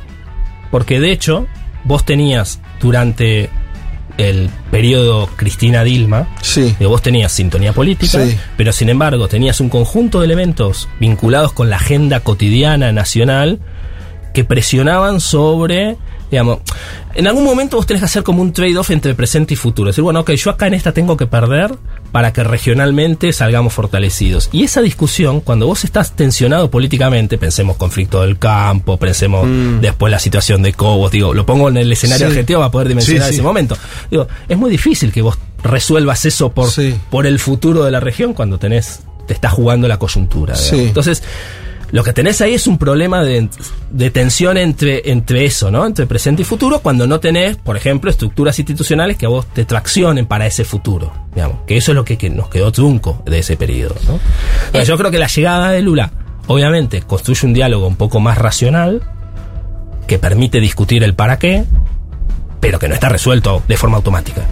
O sea, ¿y crees entonces que es la primera vez que no está resuelto este para qué? Yo creo que sí. Yo creo que es la primera vez que no está resuelto. Es interesante quedarnos ahí un poco más porque me parece, sobre todo vos dijiste que en dos momentos tan distintos como pueden ser los noventas y inicio de los 2000, digo, había eh, la política pensaba cosas muy distintas, las sociedades mismas eran muy distintas, tenían una respuesta de para qué servía el Mercosur y hoy no la tenemos. Eh, y vos decís algo más que incluso con eh, sintonía política eso puede no estar. ¿Por qué no está? Ahora te, te lo pregunto, supongo que habrás también hecho comparativas con otros procesos de integración. Este momento, este, el 2020, ya pasó la pandemia, tenemos una guerra casi mundial. Lo peor es que ni pasó la pandemia, pero dale, Bueno. te la cuento. Nos pa- Está bien. Digamos Eh, que sí, digamos que sí. Finjamos un poco, digamos Claro. que sí. Pero digo, todo este, todo este contexto nuevo, el Brexit, ¿no? Europa, la Unión Europea medio estallando en mil pedazos. Europa preocupada por el invierno. ¿Es un contexto que, que le da más sentido al Mercosur o todavía le, hace- le llena más de preguntas? ¿No? A ver, yo te lo voy a responder, voy a hacer lo que no se hace, que es responder una pregunta con otra pregunta. La pregunta es, ¿hay posibilidad de desarrollo para un país como la Argentina de tamaño medio sin un mercado regional? Digo, porque, porque la discusión de fondo, solo pensando en la cuestión productiva, en la cuestión de, digamos, eh, de, de económica, después están las otras dimensiones de Mercosur que le simplifican la vida a la gente, digo, quizás nosotros desde la mirada, desde una capital eso no lo vemos, pero Sí. pensemos en la gente que vive en la frontera. Sí, ¿no? claro. Eh, pero digo, aún desde, desde, desde la mirada del, de orden productivo, digo, hay digamos, o nos vamos a convertir solamente en. ¿Hay, hay trabajo para todos si somos Mm. este, productores de commodities? ¿No? Digo, porque para el caso argentino, Argentina, las exportaciones de origen industrial las sigue metiendo en el mercado regional. Claro. Ah, bueno, ese es un dato, o sea, para Argentina sigue siendo muy fundamental, por más que se, se dice esto, que, que el comercio con el intra-Mercosur eh, en general va tiende a la baja. Totalmente. bla, bla, está, está huecado. Eh, La CEPAL en el 2011 sacó un documentito que decía que había un- una especie de ahuecamiento. ¿Cómo, sería eso? este, de, digamos, de- digamos, no- no veo la ahuecamiento imagen. regional. Sí. Digamos, decir, bueno, que te queda la cáscara, ¿no? Ajá. Porque claro, cada vez tenés menos comercio intrarregional y entonces te queda la cáscara, ¿no? Bien. Digamos, algo súper frágil, ¿no? Sí. Este, pero aún así, aún así, para la Argentina sigue siendo el principal destino de sus exportaciones de origen industrial. Sí, claro, donde vendés los autos, para decirlo rápido. Por ejemplo, línea blanca, Mm. ¿no? Eh, que atrás de eso hay trabajo, ¿no? Porque esa, digamos, mil dólares que producís de soja no produce, digamos, no genera la misma mano de obra y redistribución del ingreso que mil dólares de automotores. Dale, dale, meta, meta. No, no, es que en realidad la, la pregunta era eh, ¿qué vende Argentina hoy, digamos, a ese mercado regional? Pero un poco lo contestaste recién. O sea, que igual sigue siendo importante en términos de destino de exportaciones, aunque sean cada vez menos eh, en términos de lo que exporta Argentina en general. En a ver, en términos. De- Los números a veces van variando, pero digo, para Argentina todavía el principal destino de sus exportaciones es Brasil. No Eso- así para Brasil, obviamente. No así para Brasil, que en ahí- principal destino es China. Claro, ahí es donde está por ahí el problema más estructural. No así para Uruguay. Y no así para Uruguay, que tampoco. Claro. Sí, Eh, perdóname, sí para Paraguay. El principal destino de las Expo de Paraguay es Brasil. Claro. Pero tiene una explicación. Bra- Paraguay exporta soja a Brasil, que después se vende a China, que no puede vender directamente porque Tercerizado. reconoce a Taiwán. Claro. Tercerizado por Taiwán. Sí. Eh, a, a mí me interesa siempre politizar igual más la cuestión del Mercosur y ahí te vuelvo a esta pregunta, que es, que es un poco la continuación de la anterior. Es un momento, una de las cosas que, que nunca tuvo el Mercosur es que al no ceder soberanía, ¿no? O sea, es un acuerdo económico con ciertas cuestiones políticas, pero cada gobierno hace lo que quiere igual, básicamente, ¿no? Cada- a diferencia de la Unión Europea. Bueno, pero a diferencia de la Unión Europea, donde es mucho más, hay muchas Claro. políticas Bueno, articuladas. En general tenés un euro. ¿no? Claro, una moneda, un Ah, banco pero el, el central. euro vino después. Claro. Mucho después, ¿no? A lo que voy 2002. Claro, muchísimo después. es, yo creo que me parece que vamos a estar de acuerdo que eh, se va a un mundo donde los estados, a diferencia de lo pasado en los 90, los estados son, tienen más poder de decisión, las decisiones son más estatales y menos de la OMC, ¿no? Todo eso, todo eso murió o está en transición de morir. Entonces quedan los estados de vuelta. Entonces, esta integración que tenemos, este Mercosur que tenemos, no le falta como mucha política, no le falta como... eh, se, se puede eh, generar una integración que solamente sea... que sea más desde la economía y no desde la política. No, a ver, la integración es desde la política. Digo, porque en última instancia la integración es un medio, no, no es un fin en sí mismo. Y ese y el, el sentido de esa integración te la define la política. La definió la política en los 90, la definió la política en los 1000, no la está definiendo la política en el presente. claro, eso es el. Y es más, te diría, la definió la política en, en el primer acercamiento Argentina-Brasil en los 80. Claro. En donde era lo, lo del desarrollo, pero también era el fortalecimiento de la democracia, digamos. Y la cuestión atómica en su momento. Y la, cu- y la, y la fue cuestión vinculada a la cooperación nuclear, exactamente. Importante. Nos metemos en. China un poco, porque, me- a ver, esto de la política y demás, hay un gobierno que no es progresista, el de Luis Lacalle Pou, que quiere hacer un tratado de libre comercio con China, país gobernado por el Partido Comunista, pero que a la vez sería un TLC que no se ha negociado dentro del propio Mercosur, ¿no? Es decir, de forma bilateral. ¿Cuáles son las complejidades que le agrega esto al propio Mercosur? Porque hasta el presidente paraguayo salió a quejarse en esta misma cumbre que comentábamos. Uruguay no firma la declaración final porque no aparece el tema de la flexibilización del Mercosur. Por segunda vez consecutiva y las únicas dos veces en 60 cumbres. Bueno, ¿y ese qué dato nos deja lo de Uruguay? ¿Que es una, ¿Qué es una soledad de Uruguay, como dice Daniel Cagiani, que es del Frente Amplio? ¿O es Uruguay negociando en mejores condiciones, como piensa el gobierno del Partido Nacional? A ver, eh, está claro que la calle. Yo estu- estuve en Uruguay hace unos días, así que podía, nada, ciertas cosas de leer los medios en papel en un café, Sí, ¿viste? sí. que te da otro feedback. Claro. Eh, está claro que, que el, el- el uso, digamos, político, doméstico de, del tel- hoy del TLC y hace unos días de la discusión sobre la flexibilización de la agenda externa, las dos velocidades, que fue la novela de hace un año, eh, tiene un componente de, de consumo doméstico y de acumulación. Este, diciendo, bueno, acá está Argentina que nos pone el palo en la rueda. Claro, nosotros Porque- contra los poderosos. es- pero ni siquiera es contra los poderosos, es contra los desarrapados de Argentina, digamos, porque ni siquiera es, digo, Además contra Argentina y contra Brasil. En ese sentido. por supuesto, no, no, no. De hecho, hay una presentación en términos de la me- del me- de los medios que Brasil apoya, pero no apoya, no quiere, no quiere romper, entonces apoya por debajo, que no es real, digo. Sí, efectivamente lo apoya el sector más vinculado a Guedes, al Ministerio de Economía. Sí. Eso no es acompañado por Itamaraty. Digamos, eso no termina, digamos, termina como neutralizándose entre sí. Pero, y la prensa olvida totalmente la idea de que, che, Paraguay reconoce a Taiwán, ¿no? Un sutil detalle, ¿no? Claro. Eso no aparece, no aparece. En los medios solo aparece Argentina nos pone el palo, los palos en la rueda. Digo, hay una cosa ahí de, de provincia cisplastina, este, que está todo el tiempo, ¿no? Sí. Eh, entonces, me parece que hay eso. Respecto a la discusión con China, digo, los sectores que se beneficiarían en el caso de Uruguay es el sector lácteo y el sector ganadero. Ni siquiera es el sector vinculado a, a commodities este, más eh, vinculadas con granos, digamos, ¿no? Que es lo que nosotros pensaríamos a prima fácil. Em, ¿Y sería muy diferente con el Frente Amplio? Pues esa es la otra pregunta, ¿no? Para pensar más allá de la derecha uruguaya. Yo creo que es diferente en términos de la retórica en principio. Digo, el frente siempre tiene, digamos, ha- hay una cosa de Uruguay de eh, eh, nosotros queremos ser como Chile, ¿no? Pero nos quedamos entrampados en el Mercosur. y eso trasciende los gobiernos. Claro. Sí. Entonces hay una, hay un sector del Frente Amplio que tenía una mirada bastante parecida. Por ponerlo en nombres propios, la línea más Astori Sí, señor. que la MPP, digamos. Bueno, que son los que lanzaron en su momento la, la idea de hacer un tratado de libre comercio con Estados Unidos. Exacto. Sí, los claro. que manejaron la economía uruguaya aparte, 2004, durante todos los sí, ciclos. Claro. 2004-2005 que hace un acuerdo, una asociación estratégica, eh, protección de inversiones, bla.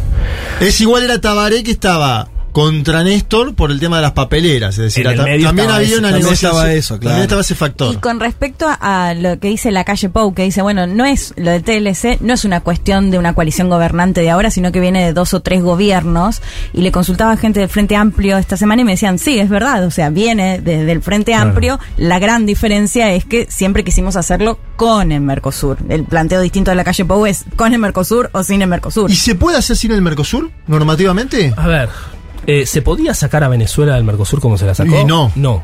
Sin Pero se hizo políticamente. se hizo- exacto. Bueno, esto es lo mismo, digo, formalmente no se puede. Eh, ahora, la pregunta es quién le pone el cascabel al gato, ¿no? Digo, ahora la pregunta y, y retomo eso. Posiblemente Uruguay pueda no eh, no disfrutar de los beneficios de insertar sus productos en el mercado argentino y bueno, y lloraremos por no comprar, no sé, dulce de leche con aprole en el... en La el yerba, boludo, la me da un quilombo me- Claro.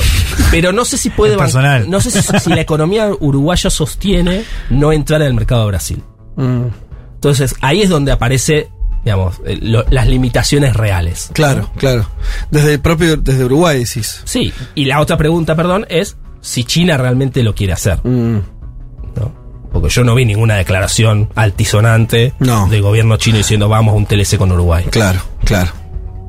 Eso es interesante. Eso está también. bueno, ¿no? Claro, como para no, pensarlo. sí, porque sí, sería, sería un... eh, Creo que China antes de decir eso va a sopesar mucho su vínculo con economías bastante más Sí, trascendentales. sí, con los grandotes. Claro, No, con y Brasil, con Argentina. socio- Bra- este, Brasil socio en el BRICS, Argentina intentando Exacto. jugar ese mismo esquema, digo. Y digo, en esta pregunta del para qué, y vuelvo a la cuestión más política. Eh, ¿Ves a un Mercosur, por ejemplo, un Mercosur ampliado, como dicen algunas voces, pensando un poco en lo que podría ser este esquema de integración con Lula, con Petro ahora, ¿no? Se habla de UNASUR, se habla de CELAC, pero también flota esta idea del Mercosur ampliado. ¿Vos qué entidad le das? A ver, eh, dos cosas. Una es, el, el Mercosur ampliado ya existe, digamos, porque hay un Mercosur núcleo duro que tiene que ver con la, digamos, con, con la normativa de orden económico productivo y un Mercosur ampliado que es, digamos, eh, todo lo que tiene que ver con lo- el ámbito de lo social, lo educativo, lo, digamos, todo eso funciona como un Mercosur Claro, ampliado. que son los estados asociados. to- exacto. Y ahí Los cuatro fundadores y los asociados, ¿no? Exacto. Y ahí- Bolivia. y ahí están originalmente Bolivia y Chile, pero Y eso Chile. después se amplió a, a todo lo que era la CAN. ¿no? Claro. Entonces, Perú, este, Colombia. bueno, el Estado de Bolivia Venezuela. como miembro pleno, como... Bueno, pa- para mí sería eso sería un avance concreto, ¿Sí? porque eh, Bolivia quedó desanclado del esquema Mm. andino eh, y efectivamente ahí hay un potencial de crecimiento, digo. Y es una economía que está estabilizada, una economía... Uh, queremos ser todo Bolivia, Sí. no. No tiene inflación, La inflación tiene Bolivia. crecimiento. digamos, y, y es un mercado que posiblemente, si sostenido a partir de los recursos naturales, mantiene un nivel de crecimiento, digo, es un mercado potencial interesante para la región. Total. Digo, entonces, digo, ahí me parece que ahí hay un potencial ¿Y interesante. por qué no logró hasta ahora ser miembro pleno? ¿Qué es lo que pasó? No lo Los mismos, los mismos políticos que O con sea, el, Venezuela el haber Parlamento pasado. brasileño, ¿no? Eh, Está un poco trabado por el Parlamento brasileño. Yo creo que con el.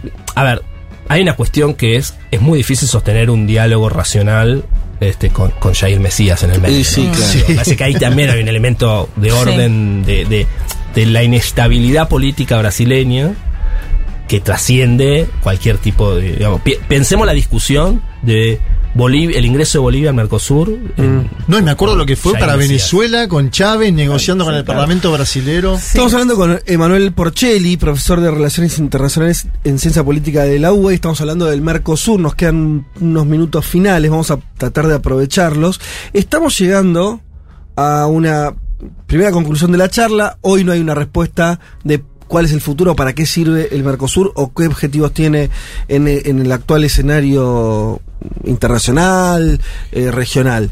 Eh, otra cosa que yo veo que, va que va respondiendo, que a, a dónde nos vamos moviendo, es que más allá del ruido que está metiendo Uruguay respecto de querer irse con China, otra vía sería la profundización hacia la región, esta cosa de, bueno, ampliarlo, profundizarlo, sumar socios. Eh, hay, para sumar eso, ¿no?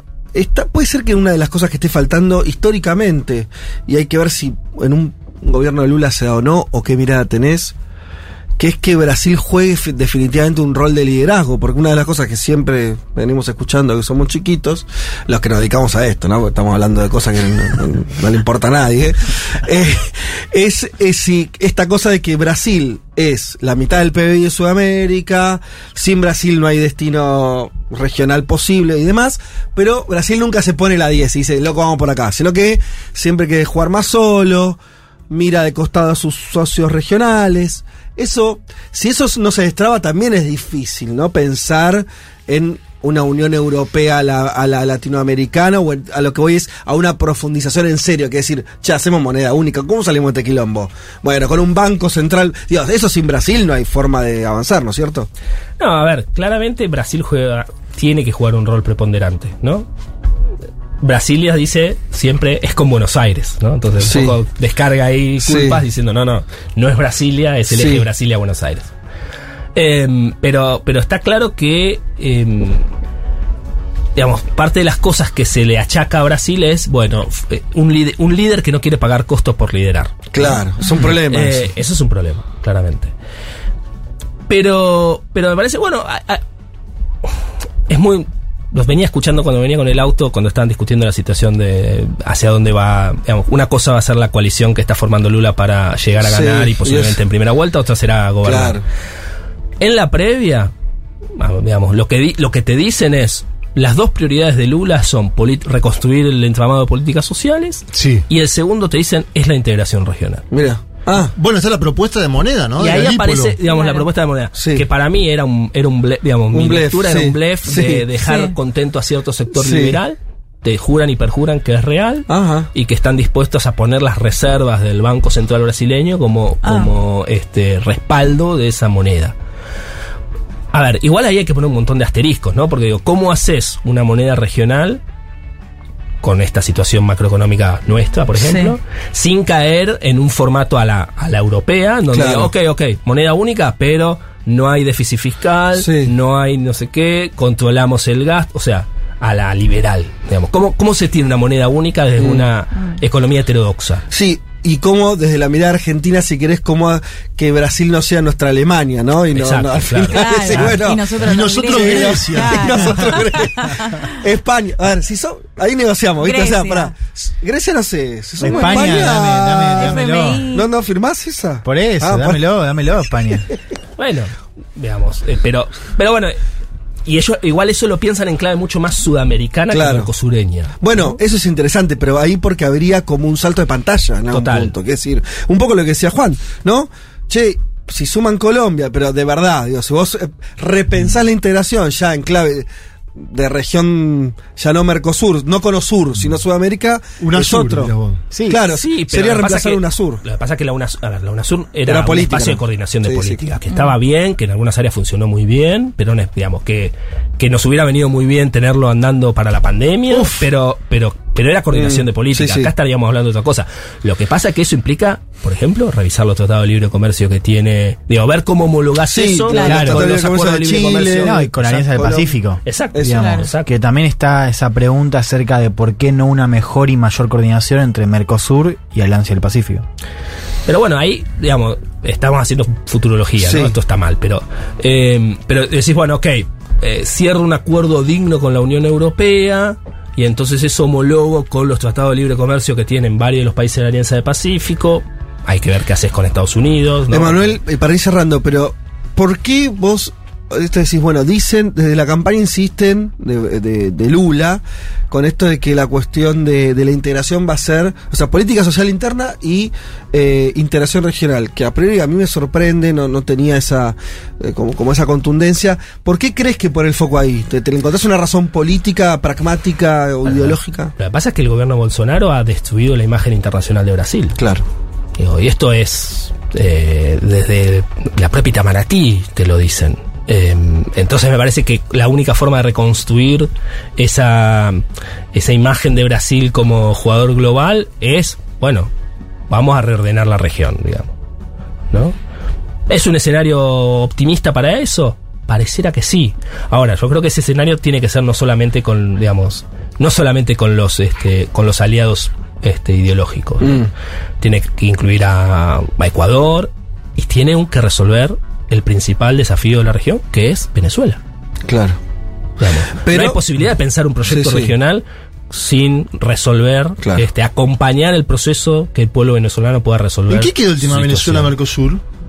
No, está en un stand-by ahí durmiendo. Porque la situación económica venezolana se ha modificado sustancialmente en los últimos años. Digo, hay una dolarización. De hecho, el otro día entré a YouTube y la cantidad de gente que sube video, volvió a Venezuela después de cinco años y vuelve Mm. a vivir a Venezuela, aumentó. No tengo cifra, pero Sí, sí, sí. hay un fenómeno ahí que. co- ¿Cómo, cómo se puede vincular con el, con el Mercosur? Es que formalmente, digamos, eh, Es hay, miembro. hay- hay procesos, claro, hay procesos que quedaron ahí eh, en, en el éter, ¿no? Digo, lo mismo, las, por ejemplo, la salida de Argentina de la UNASUR. Eso Sí. no pasó por trámite legislativo, por lo tanto, digamos, fue un, simplemente un, che, no fuimos. Claro. Claro. Estamos cerrando ya. Mirá, empezamos la charla diciendo, che, el Mercosur no le importa a nadie. Me estoy casi yendo con, con una con el sueño de, de, de, de estás a- vas a Brasil con la moneda única. Brasil liderando la región, resolviendo nuestro esa, problema macroeconómico. Claro, con la moneda Y única. accediendo a las reservas del Banco Central de Brasil. O sea, No. bastante bien. ¿Qué, qué nombre No, y tendría después- la moneda? Eh, Creo que juegan con Sur. ¿no? Sur, Sur, no, Sur, no, Sur. no Calipo- hay un ataque de creatividad. Calipo lo propone No, muy creativa, no. A ver, bien. hablando dos minutos, en, digamos, en serio. Digo, una cosa es como lo vemos desde acá y otra cosa es el Mercosur para los tipos que viven en la frontera. ¿No? Digo, el Mercosur Claro. que logró en el 2007-8 unificar eh, los aportes previsionales de los trabajadores de los diferentes países para que un tipo que trabajó Claro. 10 años en Argentina, cruzó, trabajó 10 años en Brasil, pueda juntar aporte y jubilarse. Digo, Para mí eso también es tan importante como Total. la Sí, discusión macro. Lo que pasa es que a veces en la discusión macro se nos pierde, ¿no? Pero digo, pero eso solo fue posible, eh, o solo es posible mediante una estructura como el Mercosur. Gracias, Emanuel. Emanuel gracias a Porceli, por haberse sumado a la mesa. Fanático de Independiente. Sí, muy, muy, muy preocupado. ¿Cómo Bueno. sale el partido? Perdimos 1 a 0. Y, Uh, ¿qué querés? Una cosa muy triste. No todos pueden ser Racing, viejo. ¿Qué querés que? Ah, Ganen algún torneo. Vamos, va. Mario tenemos.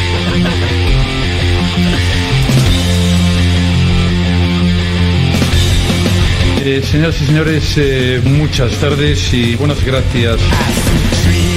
Y así terminamos en este día donde no se fue la niebla, la humedad sigue ¿no? galopante, pero este programa sí se ha terminado. Tenemos que Sí. sí, yo tengo saludo. anunciar, ¿no? Anuncia, anuncia. primero tenemos que anunciar eh, los ganadores de eh, el libro. ¿Quiénes son nuestros mandatarios? No, Mandatarias. no sé por qué tendría que venir la productora Oh. Ludmila Gurevich, Ludmila. a decirlo al aire. Así que siendo las 3 y 4, ¿qué? No, no ¿Viene o no viene? Ah, sí. Vamos a hacer el Ah, micrófono ahí, ¿eh? Qué canchero, muy lo va a hacer del control con Desde el micrófono. control con Sí. micrófono. Como- ¿Qué nivel, eh? Sí, espectacular. Vamos, adelante. Eh, bueno, el primer ganador es arroba Santiago Jaques, que dijo asado, casa y vino Sí. para todo el pueblo argentino. Perfecto. Sí, Excelente. Bueno. sí, es mi presidente. Y la segunda ganadora es Tamara, que dijo lo siguiente. Con mi partido va a haber ñoquis con salsa todos los 29 y pastas rellenas con tuco o con salsa rosa o con crema todos los domingos. Para nosotros, para nuestra posteridad y para todos los hombres que quieran habitar el suelo argentino. Qué genio. Bueno, espectacular. Eh, dos grandes ganadores entonces Sí. en, en el día de hoy, eh, merecidísimos, del libro Populismo, Guía para entender la palabra clave de la política contemporánea, eh, editado por el siglo XXI de Benjamin Moffitt. Bueno, eso, esto ha sido todo por hoy. ¿Alguno? Sí, vos. Sí, no, ¿Qué? Pablo Priluca que nos escuchó en Valparaíso, Chile, Qué y lindo. dice en una casa con amigos que, que nos escuchan. Que No, nos escuchan mucho en Valparaíso. De hecho, con Juan hemos recibido invitaciones que hemos rechazado por cuestiones de tiempo. Pero mucho, mucho en Valpo, ¿eh? ¿Qué Bueno, tal, eh? tenemos que ir. Sí, Sí, Ay, sí. Ah, sí, bueno, por ahora- favor, ahora que empezar sí. primero con la entrevista telefónica. Ahora, el ayer, 4, vayamos ¿no? el 4 de septiembre. ¿Vos te vas? Tengo ganas, sí. Sí, Ah. Leti va, Leti va. Tengo ganas. No, no, todavía no lo tengo Ah, por definido. el referéndum. Claro. Bien. Sácalo, Leti, es ahora o nunca. Hermoso, sí, sí. Bueno, eh, nos vamos entonces, ¿sí? Sí, sí, sí.